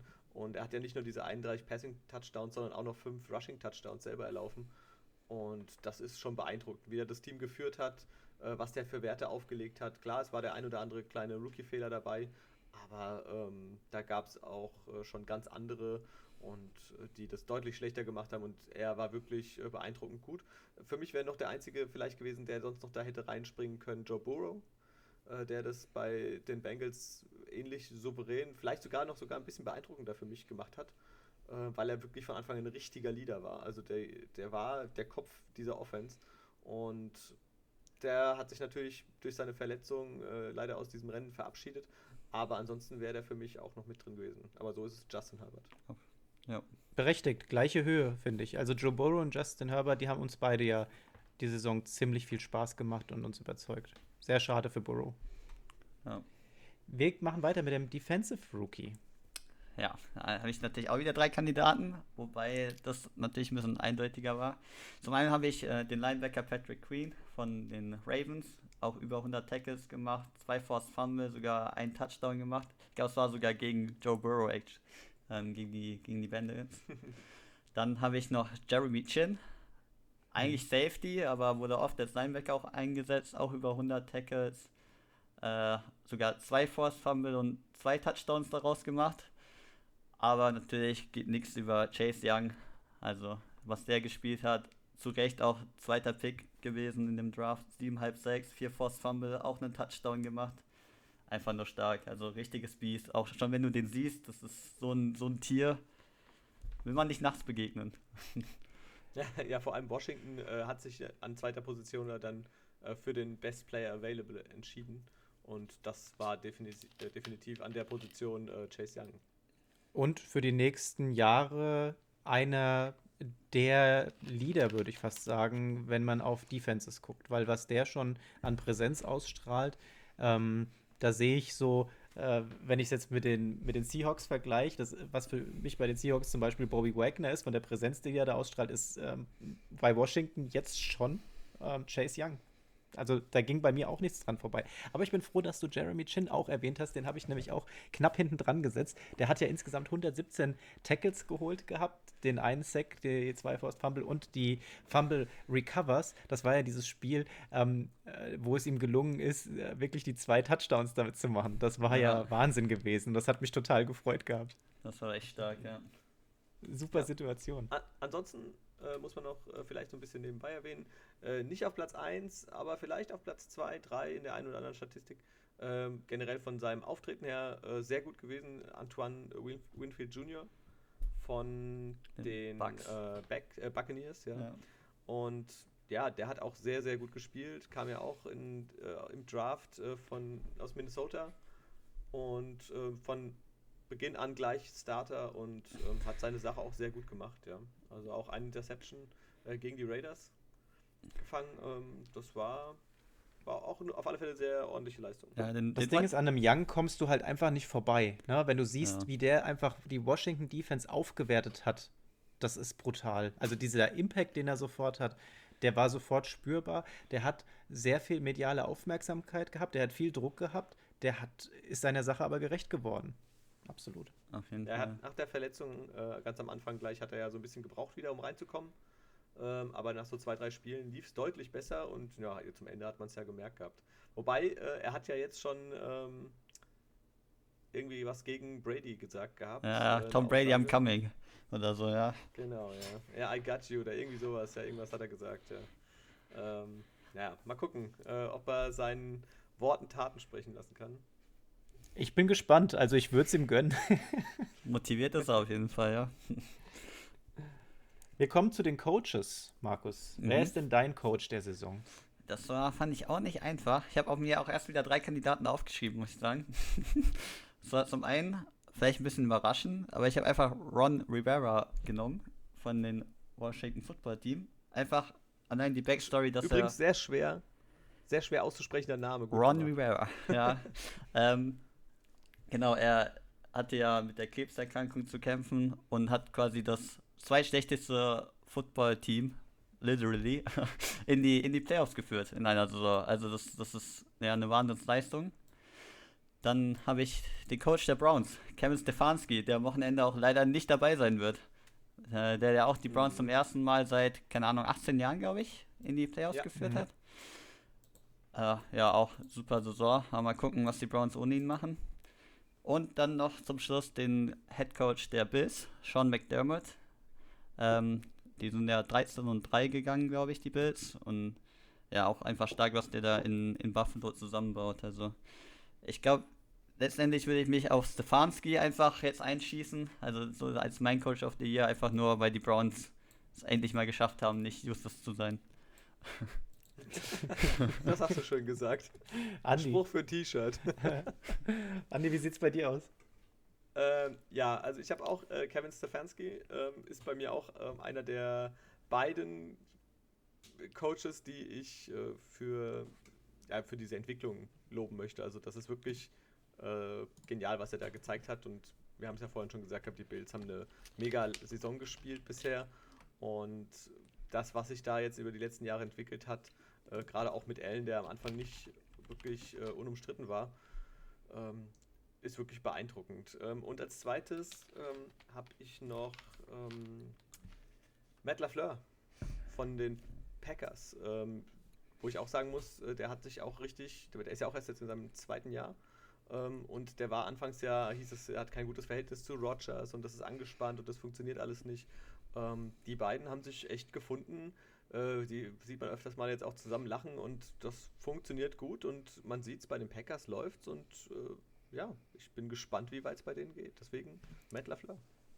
Bei mir sind auch drei zur Auswahl gewesen, ähm, wovon einer sich jetzt äh, in der letzten Zeit dann disqualifiz disqualifiziert hat. Brian Flores von den Dolphins. Das sah ja zwischendrin richtig gut aus, wo keiner mit gerechnet hätte. Äh, leider hat irgendwie am Schluss die Motivation, der Wille oder was weiß ich noch gefehlt gehabt. Äh, vielleicht auch einfach nur die richtigen Worte im, im Lockerroom. Ähm, daher ist er bei mir dann auf der 3 und äh, letztendlich dann irgendwo auch rausgeflogen. Kyle Shanahan von den 49ers hat einen super Job gemacht, trotz der ganzen Situation, mit der er zu kämpfen hatte. Die ganzen Verletzungen, die ganzen Covid-Ausfälle und so weiter und so fort. Ich finde, auch wenn das Ergebnis jetzt nicht mega ist, der hat einen super Job da gemacht äh, mit dem, was ihm noch zur Verfügung stand. Bei mir auf der 1, ähm, ja, der Bills-Coach, Sean McDermott. Und ähm, einfach aus dem Grund, damit hat keiner gerechnet, dass die so abgehen, die Bills. Ähm, die Bills an sich auf eine ganz neue Ebene gehoben worden. Die holen sich die AFC East und der findet anscheinend im Gegensatz zu Brian Flores die richtigen Worte im Lockerroom, denn die Mannschaft, die ist heiß. Ja, auf jeden Fall. Mal gucken, ob sie auch noch heiß bleiben. Wir werden sehen. Wir kommen zum letzten Punkt, dem MVP. Markus, wen hast du dir ausgesucht? Genau. Da ich ihn nicht als Offensive Player of the Year erwähnt hatte, muss das natürlich jetzt Aaron Rodgers sein. Also ist ja ist eigentlich klar bei den Statistiken. Bestes Quarterback-Rating mit 121,5, 48 Touchdowns und nur 5 Interceptions, fast 4300 Yards geworfen. Also Aaron Rodgers für mich mein MVP. Also da gibt's. Ich hatte ja die Hoffnung, dass Mahomes da irgendwie noch rankommt, aber dadurch, dass er auch das letzte Spiel nicht gespielt hat und so, muss man eigentlich Rodgers nehmen. Ja, gibt es kein Links und Rechts. Ich habe es ja vorhin auch gesagt, offensiv ist er nicht mit drin, weil er in der anderen Kategorie ist. Da bleibt nur noch MVP, was der uns hier präsentiert hat. Und man muss ja auch sagen, die, äh, wie viel waren es? Zwei Interceptions waren hier in einem Spiel. Das war dieses Horrorspiel gewesen, genau, wo ja. man gesagt hat, der ist bisher äh, relativ clear durchgekommen und dann haut er die zwei raus. Aber trotzdem, wenn wir von fünf über die ganze Saison sprechen, plus wenn du mal dir jedes Spiel anschaust, wie viele Pässe der einfach anbringt und wie viele einfach nicht ankommen, das sind schon Wahnsinnswerte. Auf jeden Fall. Ich glaube. Ja, dann. Alles gut. Red, red euch, red euch. ähm, ja, ich, äh, ich habe ja Rogers als Offensive Player, äh, deswegen der Timo weiß auf alle Fälle schon, wen ich Jeder, der den Podcast hört, weiß, wen du jetzt erwähnst. Ja, ähm, ich nehme äh, King Henry als meinen persönlichen MVP. Also für mich hat er es, äh, Rogers keine Frage, hat es auch verdient, aber für mich äh, hat es Derrick Henry auf alle Fälle verdient, wer eine 2000 Yard äh, Rushing-Saison auflegt. Ähm, auch mit 17 Touchdowns. Ähm, der, der hat das verdient. Ja? Der hat die meisten Carries gehabt, der hat die meisten Yards gehabt, der hat die meisten Touchdowns ähm, gehabt, die meisten Rushing Touchdowns.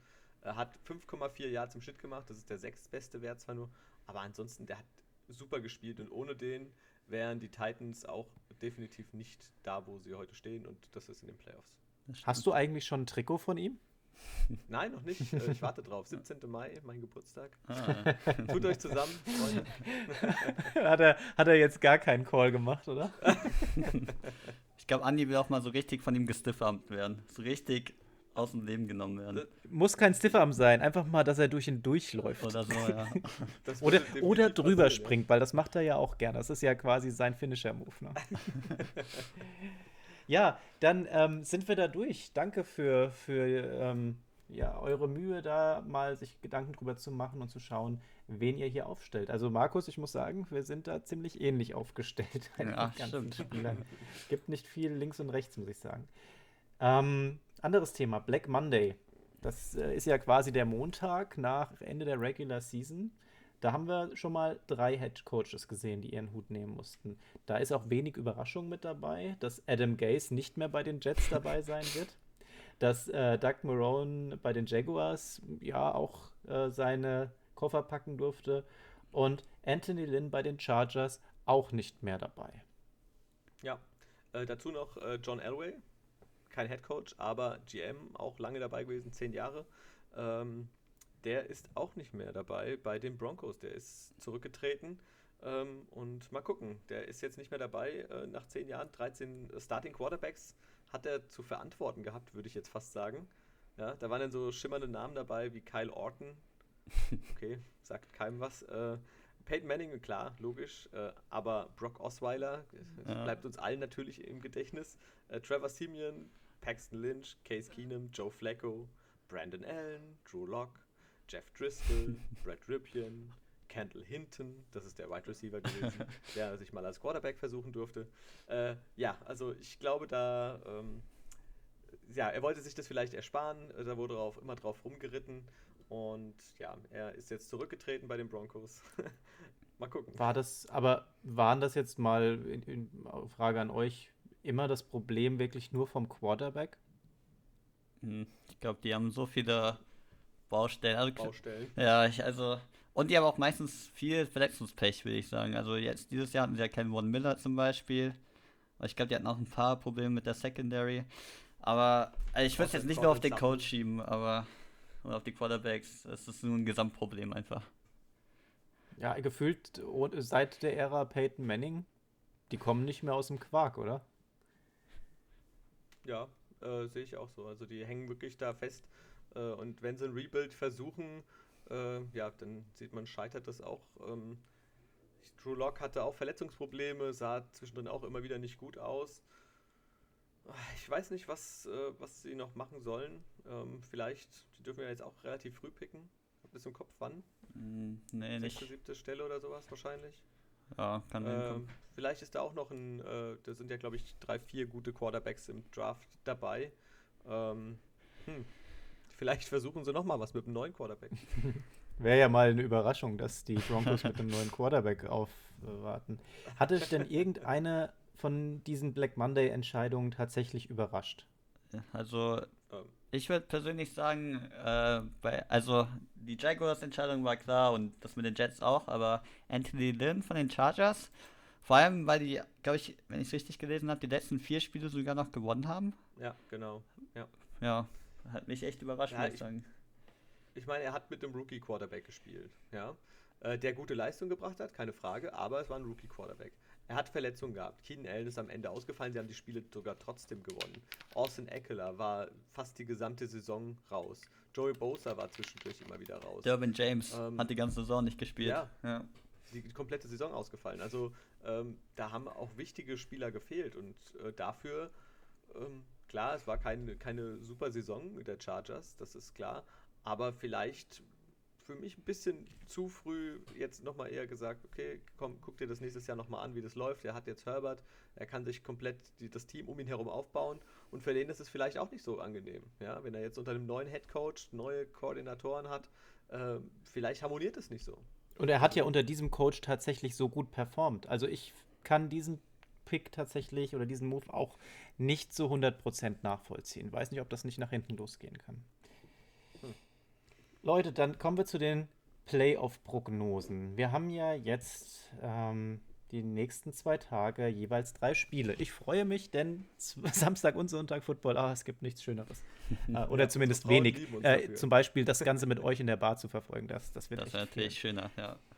Ähm, wir werden die Spiele sehen. Colts gegen Bills, Rams gegen Seahawks, Bucks gegen Washington, Ravens gegen Titans, Bears gegen Saints und die Browns gegen die Steelers.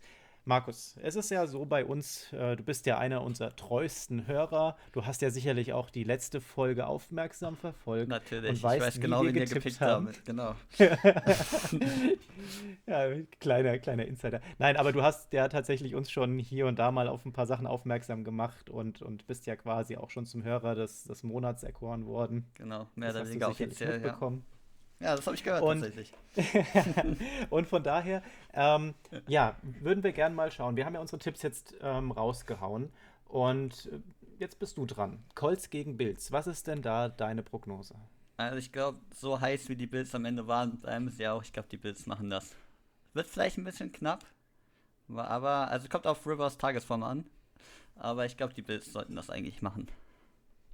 Ja, das haben wir ja auch beide, glaube ich, so getippt, ja. Das haben wir beide so getippt und die Colts ja. tendenziell ja und die Colts ja tendenziell auch die letzten Spiele die Kurve eher nach unten gehend, muss man sagen. Ne? Von daher. Gerade auch defensiv fand ich sie auch nicht mehr so super stark. Also. Die waren schauen. ja zwischendrin einfach eine, eine Macht und äh, das hat jetzt aber auch von der Qualität schon wieder ein bisschen abgenommen. Also es wird interessant. Ähm, wir beide sehen das genauso, äh, wie du es jetzt bewertet hast. Die Bills sind einfach jetzt mega heiß und ähm, ich glaube, Allen und Dix, die wollen da einfach nochmal ein bisschen zeigen, dass sie weiterkommen wollen. Wie, wie siehst du denn äh, das nächste Spiel? Äh, LA Rams gegen die Seattle Seahawks. Das ist, das ist schwer. weil man weiß ja nicht, ob Goff spielt. Ich habe zwar heute gelesen, dass er heute wieder trainiert hat, aber man weiß ja trotzdem nicht, ob er spielt. Also ich glaube, mit dem Backup gewinnen sie es auf keinen Fall. Also das, was ich von dem gesehen habe, war nicht so. Also klar, das, was Goff sonst macht, ist auch nicht unbedingt besser, aber ich würde sagen, die, die Chancen der Rams sind erhöht, wenn Goff spielt. Ähm, da ich jetzt nicht weiß, ob Goff spielen wird, tippe ich jetzt einfach für die Seahawks und glaube einfach, dass, dass Russell Wilson auch hungrig ist und dass er auch. Äh, die haben ja auch schon, schon zweimal gegen die Rams gespielt, das heißt, er weiß ungefähr, was, was da die Defense vielleicht ihm zeigt und wie er es schlagen kann. Deswegen denke ich, die Seahawks machen das. Also, auch wenn Goff spielen sollte, der hat sich ja den Daumen gebrochen.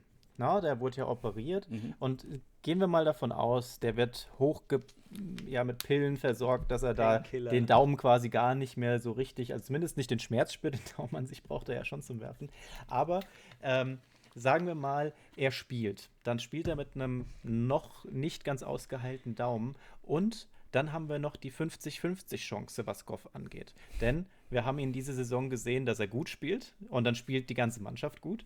Wir haben aber auch ganz schön viel Crap gesehen gehabt. Ähm, und äh, das wird sehr interessant. Und ich hoffe, dass die Seahawks mit der Defensivleistung einfach in dem, auf dem Kurs bleiben, den sie sind, immer besser. Denn damit haben sie die Rams ja schon geschlagen. Und wie du sagst, dass Wilson jetzt in diesen ähm, Championship-Modus wechselt und wieder der Russell Wilson ist, der am Anfang der Saison ist und seine O-Line, und das ist ein ganz wichtiger Punkt, gerade gegen die Rams, dass die O-Line nicht so löchrig ist, Wilson die Zeit gibt, um Metcalf zu finden, um Lockett zu finden und auf jeden Fall es schafft, zumindest einen Aaron Donald irgendwie wegzuhalten, denn das wird kritisch. mein Fall. Tipp waren ja auch die Seahawks. Ich danke dir, dass du da dich mir anschließt. Hat Andi, Andi, ich, ich, ich die Rams gesagt. Ja, okay ähm, weil ich gehofft habe, dass natürlich äh, dann Goff, dass er nicht fit ist, ist klar. Ja, nach einer OP vor ein paar Tagen und so ähm, ist das logisch, aber ähm, wenn er spielt und einen guten Tag hat, dann dann kannst du ich all mein Geld auf die Rams. Ich glaube ich glaub halt, bei den Seahawks wird das fallen, ob sie den, den Lauf stoppen können von den Rams. Weil ich glaube, selbst wenn Goff spielt, werden die halt wahrscheinlich mehr laufen, weil Goff halt nicht gut werfen kann. Also wenn die Seahawks das unter Kontrolle kriegen, dann, dann läuft das. Und das, obwohl sie wirklich mit eins der besten Wide Receiver-Duos haben, die Rams. Ne? Also mit, mit Woods und Cup, was die liefern können, wenn Goff sie bedient, ist schon wirklich beeindruckend. Ja. Stimmt. Wir kommen zum Spiel der Bucks gegen Washington. Und mich würde es jetzt wundern, wenn du anders tippst, als wir es getan haben. Aber hau mal raus. Ja, also wahrscheinlich muss man die Bucks tippen. Aber ich hätte schon also ich würde ich würd Washington nicht raussehen. Also ich bin mir ja nicht sicher, ob Alex Smith wirklich spielt. Wenn er spielt, wäre es auf jeden Fall besser für, für das Footballteam. Aber Tom Brady und mit den Waffen, die er hat, ich weiß auch gar nicht genau, ob Evans spielt, aber den brauchen sie halt eigentlich auch nicht, wenn ich ehrlich bin. Day-to-Day-Entscheidung. Ja, die Bugs sollten das eigentlich machen. Damit schließt du dich unserer Meinung an. Ja. Aber ich habe schon gesagt, wenn, wenn du, da du ja die Folge gehört hast, weißt du ja genau, was ich mache sollte, Washington gewinnen. Äh, nee, ich habe Jahre lila. Ich habe ich hab gesagt, ja, nein, sowas machen irgendwie nur komische Menschen. ähm, aber äh, ich habe halt gesagt, wenn das tatsächlich Washington gelingt, dieses Spiel zu gewinnen, dann hole ich mir so ein Mini-Helmet und der muss dann erstmal in meinem Wohnzimmer Platz finden von Washington. also ich glaube, es wird, ich glaube, es wird spannender, als man sich das vielleicht denkt. Aber mal schauen wir werden es wir werden's, äh, sehr zeitnah erfahren. Als nächstes treffen die Ravens auf die Titans. Und hier kann ich dir schon mal sagen, haben Andi und ich unterschiedlich getippt. Ja, ich weiß schon, für wen Andi getippt hat, auf jeden Fall. Und ich glaube, ich werde mich an. Bin ich so leicht zu durchschauen. Ja, ich glaube, ich werde mich, glaub, ich werd mich da anschließen. Also ich glaube, ich glaube, die Titans machen das wieder. Zwar wissen die Ravens genau, wie sie es verhindern sollen, aber auf der anderen Seite ist halt Derrick Henry und der, der gibt den einen Arm in deren Gesicht und läuft da durch. Also ich glaube, die Titans machen das. Ja, das war ja auch bei mir die Entscheidung. Also das war echt mit das schwerste Spiel zum Tippen, muss ich sagen. Ähm, und ich hätte die Titans generell gefühlt vielleicht auch ein Stück stärker gesehen, aber ich wollte ja auf den, also für Andy hat gesagt, das ist, ist kein Underdog, die Ravens-Mannschaft äh, hier zu picken, aber Ähm, irgendwo ja schon, wenn man die Schon Leistung von bisschen, ja. Henry sieht und auch was Tannehill leisten kann, ja, wenn er da den Platz hat. Die haben ihren, ihren Brown noch als Receiver mit Ja. dabei, der auch ein Monster ist. Ähm, die Titans, denke ich mal, schon der Favorit in diesem Match. Aber die Ravens zumindest, und, und das ist der Grund, warum ich sie gepickt habe, die waren für mich zwischendrin ja komplett aus diesem Bild raus. Also ich habe die gar nicht mehr in den, in den Playoffs gesehen gehabt. Aber die letzten Spiele, die Tendenz stark nach oben, der Wille scheint da zu sein, die sind hungrig. Und ähm, Lamar Jackson, ich bin jetzt nicht so ein Riesenfan von ihm, aber irgendwie, irgendwie ist so da was in der Mannschaft. Und um es bisschen spannender zu gestalten, gehe ich mit den Ravens an der Stelle. Wisst ihr, Ja, sie haben ja, ja, wisst ihr, ob das das Spiel schon in, in, in Tennessee ist oder in Baltimore? Also wer hat da Heimspiel? Wisst ihr das? Ähm, das sind die Titans, die haben doch als Nummer 1 Ja, ähm, das Ganze für sich Okay. entschieden gehabt in ihrer Liga. ja machen das die Titans. Easy. genau, Ravens at Titans, ja. Ja, also ich meine, die haben ja schon mal gegeneinander gespielt, glaube ich, diese Saison. Äh, und da waren es 133 Yards von, von Henry gewesen und ein Touchdown. Wobei ich glaube, die schauen. auch erst Also, spät, mein- oder? Ich glaube, das war, das war Ja, so viertes Quarter. Henry rennt auf einmal los und macht mir noch 20 das- Punkte bei Fantasy. Ja, genau, aber das ist ja dieses, äh, dieses Henry-Quarter quasi. Ja. Also die zweite Halbzeit eigentlich wirklich, da wird er immer stärker.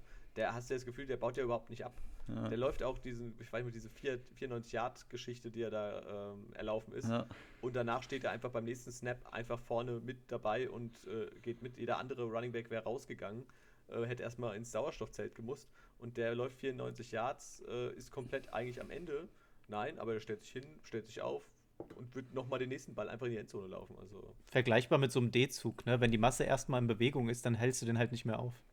ja, Wahnsinn. Also, Riesentyp. So, Bears at Saints. Und wenn du jetzt was anderes tippst als wir, wäre ich Ja. schon sehr enttäuscht. Ja, ja, also das machen auf jeden Fall die Saints. Die Defense ist so stark, dann wird Mitch Trash Bersky wird da nicht viel wird da nicht viel anrichten, denke ich mal. Trash Und- Bersky ist gut. Trash Bersky. Ja, ja, ja. Ähm, ja, und Drew Brees, klar, ist er vielleicht nicht, nicht mehr so wie vor vier, fünf Jahren, aber er wird noch gut genug sein. Michael Thomas kommt da, glaube ich, zurück. Ich glaube, Camara sie vielleicht auch noch aus dem Covid-Protokoll, weiß ich gerade gar nicht genau, aber ich dachte, ich hätte gelesen, dass er noch spielen kann. Das Spiel ist ja am Sonntag. Wäre es am Samstag gewesen, hätte es wohl nicht gepasst gehabt. Aber da es das Sonntagsspiel ist, ähm, hat er die Möglichkeit wohl zu spielen. Ja, also deswegen, es würde mich, es wäre wirklich der Upset, glaube ich, der größte Upset, wenn das die Bears gewinnen. Neben Washington Auf vielleicht. jeden Fall. das letzte Spiel, da treffen die Browns auf die Steelers. Was sagst du dazu? Das ist auch ein schweres Ding. Ähm, ich habe mir da auch schon Expertenmeinungen zu angehört, weil es ja hieß, weil die Browns ja ohne Coaches spielen, mehr oder weniger. Ah, schwierig. Die Steelers sehen halt nicht gut aus. Also die Defense ist, Mhm. ist schon gut, aber offensmäßig ist da nicht viel zu, zu holen. Hm. Haben aber auch ihre Löcher, muss man sagen. Ne? also die haben in Fall. dieser Saison ziemlich oft ein Laufspiel zugelassen, was den Steelers vom letzten Jahr nicht passiert wäre. Genau, und man kennt ja die Browns und ihr Laufspiel, also Nick Chubb und Kareem Hunt. Ich setze jetzt einfach mal. Ich believe einfach mal in die Browns. Komm, ich believe. Okay. Oh, du bist ein Believer. Ja. Du bist ein Believer und setzt gegen uns beide, denn wir denken, dass die Steelers irgendwie aus ihrem Loch kriechen müssen. Ähm, wir haben gesehen, dass auch mit Mason Rudolph auf einmal ähm, Yards geworfen wurden, dass die Receiver angefangen haben mal zu spielen. Das müsste mit Big Ben ja auch sein, auch wenn der jetzt nicht mehr diese ultra tiefen Bälle hinbekommt anscheinend. Ähm, das Hauptproblem der Steelers ist halt einfach das Laufspiel. Da ging halt die letzten Wochen gar nichts drüber. Wir haben, ich glaube, einmal ein Spiel gehabt, da sind sie keine 20 Yards gelaufen. Ne? Und das ist halt schon problematisch. Ich, Komm, weißt du was? Du tippst doch gegen uns. Wir ma- machen eine Wette draus. ja, Oh, jetzt kommt's. Ja, Andi hat immer die besten Wettideen. ja ich, ich Nein, nein schon. du hast doch vorhin von einem Minihelm gesprochen. Wenn du recht hast und die Browns gewinnen, dann kriegst du von uns ein äh, Cleveland Browns Mini-Helmet. Und wenn wir gewinnen, bekommen wir beide von dir. Nee, ich denke, ich, Äh, die Browns, die. Browns, ich, ich glaube, die sind in so einer, die sind in so einer Underdog-Mentality. Also die denken so, okay, wir haben keinen Coach, fuck it, wir gewinnen das trotzdem. Und die haben halt eigentlich nichts zu verlieren und sind zum ersten Mal wieder in den Playoffs. Ich glaube, die, die sind hungrig. Ja, pass auf, wir, mach, wir machen das so. Wir, wir machen das so. Okay. Also, Wir machen das folgendermaßen: Wenn die Browns das schaffen, dann kriegst du von uns so ein Mini-Helmet. Okay. Wenn die Steelers das machen, dann kriegt jeder von uns einen Burger beim nächsten Mal, wenn es äh, möglich ist, dass wir zusammen in der Bar sind. Ist okay, können wir so machen. Muss ich das Spiel ja sogar live gucken, ey. da muss ich richtig mitfiebern. sehr cool, sehr cool. 2.15 Uhr. Oh, oh. das wird spaßig. So, last but not least, Super Bowl-Tipp. Wen werden wir im Super Bowl sehen und wer wird das Ding holen? Ähm, ich sage, natürlich, meine Kansas City Chiefs machen es auf jeden Fall in den Super Bowl. Und also da kommen auch die Bills nicht mit. Da kommen die Bills nicht mit. Die hm. Kansas City ist schon mal über die Bills drüber gefahren in der Saison, die machen das auch wieder. Ähm, ich denke, auf NFC-Seite ist es ein bisschen enger, aber ich glaube trotzdem, dass die Packers das machen, also dass die Packers in den Super Bowl kommen. Einfach nur, weil Aaron Rodgers Aaron Rodgers ist und Drew Brees eben nicht mehr so stark ist, wie er mal war. Ist er nicht mehr Drew Brees? Er ist, er ist nicht mehr Drew Brees. Er ist äh, Brew Drees. Drew Brees ist in the house. ähm, und dann im Super Bowl, das wird, also wenn das Matchup wirklich zustande kommt, wäre es wirklich ein richtig gutes Spiel. Und ich muss natürlich, ich muss mit Kansas City gehen. Ich, ich kann nicht gegen Patrick Mahomes setzen, das geht nicht. Ich kann und äh, ich werde, denn ich habe das gleiche Finale getippt wie du und auch auf der anderen Seite die Saints ganz knapp hinter den Packers gesehen. Also für mich auch die Chiefs und die Packers im Super Bowl. Und ähm, ich habe jetzt nicht so den Bezug, dass ich sage, ich muss jetzt für ein Team gehen, so wie du es hast. Das ist klar, das ist wie als wären die Seahawks da drin. Ähm, aber die kann ich jetzt einfach realistisch nicht da hoch platzieren. Das geht einfach nicht. Deswegen für mich die Packers und ich gönne es Rogers. Ich gönne es Rogers von Herzen, dass er das Ding holt. Wir wissen nicht, äh, wie lange er noch äh, uns äh, ja mit diesem mit seinem Spielstil erfreuen wird und ich würde es ihm so wünschen, dass er da noch einen Ring draufsetzen kann. Das fände ich echt toll. Für mich die Mensch, Packers. Das ist ja total einfach und total äh, langweilig. also ich sehe auch die Packers und die Chiefs äh, im Super Bowl äh, gegeneinander. Ich würde es auch Rogers wirklich gönnen, aber ich das, was wir diese Saison von den Chiefs in den meisten Fällen gesehen haben, war, fand ich einfach fast noch beeindruckender, ähm, wie die gespielt haben. Und auch die Defense ist ähm, teilweise richtig, richtig gut drauf. Ähm, und ich glaube, die beiden werden es sich nicht einfach machen, aber am Ende werden äh, die Chiefs äh, doch triumphieren. Ich habe aber viele Spiele jetzt knapp gespielt, ne? Ja. Ja, aber die brauchen auch ein bisschen jetzt, Druck. Ja, do or die. Es wird, also wenn das zustande kommt, ich glaube, dann sind wir uns alle einig an der Stelle, dann werden wir einen 10 Millionenfach stärkeren und schöneren Super Bowl sehen, als wir es beim letzten Mal sehen durften oder vielleicht sogar mussten.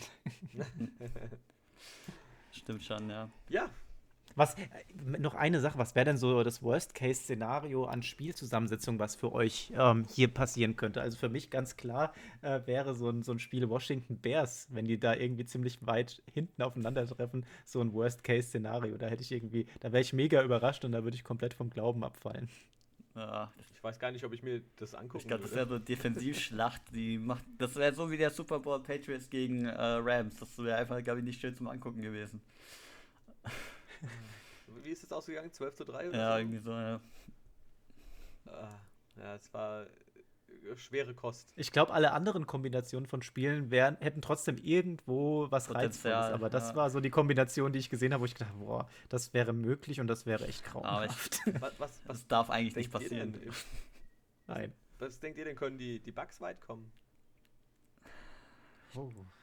Mit Brady. Brady darfst du nie abschreiben. Der wird immer stärker, je mehr er abgeschrieben wird. Das kennst du nur zu Genüge, lieber Andi. oh. äh, 28. Ja. März, das müsste dein Lieblingstag im Jahr sein, oder? Definitiv, ja. Also, ähm, nein, 28.3, damit kann ich nichts anfangen. Ich weiß nicht, worauf du hinaus willst. Wisst ihr, wisst ihr, gegen wen die Bugs spielen würden, wenn sie gewinnen? Gegen. Ich will gerade. Seahawks oder Saints? Also angenommen halt unsere Tipps würden so, so, so durchgehen. Weil ich glaube, wenn sie gegen Green Bay spielen, die haben ja schon mal gut also, gegen Green Bay gespielt, aber ich glaube, dass also Aaron Rodgers das macht. Also die Bucks, ähm, wenn sie, wenn ich das jetzt hier richtig sehe, wenn Bucks und Seahawks gewinnen würden, dann spielen die Bucks gegen Green Bay. Genau, ja, weil die Saints gegen die sind ja beide gesetzt gewesen, oder sie haben beide Gewinner ihrer Division. Äh, die Saints und die Seahawks spielen gegeneinander und die Bucks würden dann gegen die Packers spielen. Okay. Ja, dann glaube ich. Aber Brady gegen Rogers hätte natürlich auch was, gell? Ja, wäre schon schön, aber ich glaube, Green Bay würde das trotzdem gewinnen. Weil, weil Aaron Rodgers weiß genau, das, das war dieses eine Spiel, wo es bei ihm nicht lief und dann, dann muss es nochmal Rache geben. Das wäre das wär ein geiles Spiel. Das wäre, also ich hoffe, das kommt zustande. Und ich hoffe, dass Rogers das dann gewinnt. Das wäre halt echt. Würde ich ihm gönnen. Nichtsdestotrotz super Leistung, Tom Brady. Ja, kann man jetzt äh, reden, was man will. Die Bucks, das Ziel hat er dort erreicht. Die wollten äh, in die Playoffs, das hat geklappt. Und äh, Brady und auch Gronk, guter Pick gewesen. Die Defense von den Bucks super. Also kann man, kann man nichts sagen. Ja, das Einzige, was man den vorwerfen kann und muss, ist diese ähm, Mentalität, dass sie einfach mal eine Halbzeit nicht spielen. Ja, das ist irgendwie strange. Ja, aber ich, ja, ich bin gespannt. Es werden, es werden gute Matches. Ich freue mich drauf. Ja, ja und an der Stelle sind wir, wie wir es vorher schon erwartet haben, über die eineinhalb Stunden gekommen. äh, danke für die Leute, die uns bis hierher zuhören.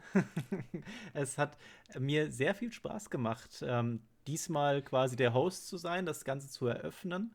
Ähm, dementsprechend würde ich auch sagen, Andi, ähm, ich möchte jetzt nicht zu viele Veränderungen haben, deswegen darfst du jetzt in alter Tradition dann diese Folge beenden. Markus, bei dir möchte ich mich bedanken, dass du unser Gast warst. Es hat wirklich viel Spaß gemacht, auch mal so eine Runde wieder zu haben, so ein Special, wo man nicht immer nur die ganzen Statistiken sich anschaut, sondern einfach mal über Football generell sprechen kann. Hat mir viel Spaß gemacht und danke, dass du uns hier unterstützt hast. Ja, ich bedanke mich auch sehr vielmals für, für die Einladung und dass ich hier sein durfte. Und ich hoffe auch, dass die Tonqualität oder dass meine Ping äh, sich nicht zu negativ ausgewirkt hat. Aber wir das sehen wir ja dann. ja, ja äh, ich sage auf alle Fälle auch Danke an euch beide. Äh, Timo natürlich, an dich wie immer. Äh, es hat mir sehr viel Spaß gemacht und Markus, äh, es war sehr angenehm, ähm, wie immer wenn wir äh, auch zusammen quatschen über Football äh, wie in der Sportsbar. Das ist, ja, ich glaube, wir drei, wir sind da alle auf einem Level und es macht super viel Spaß mit euch. Und ja, ich danke dir, äh, dass du dabei warst. Und ja, dann wünsche ich euch da draußen auf alle Fälle jetzt noch eine schöne Zeit, ein schönes Playoff-Wochenende. Äh, und wir hören uns dann am nächsten, nächste Woche wieder.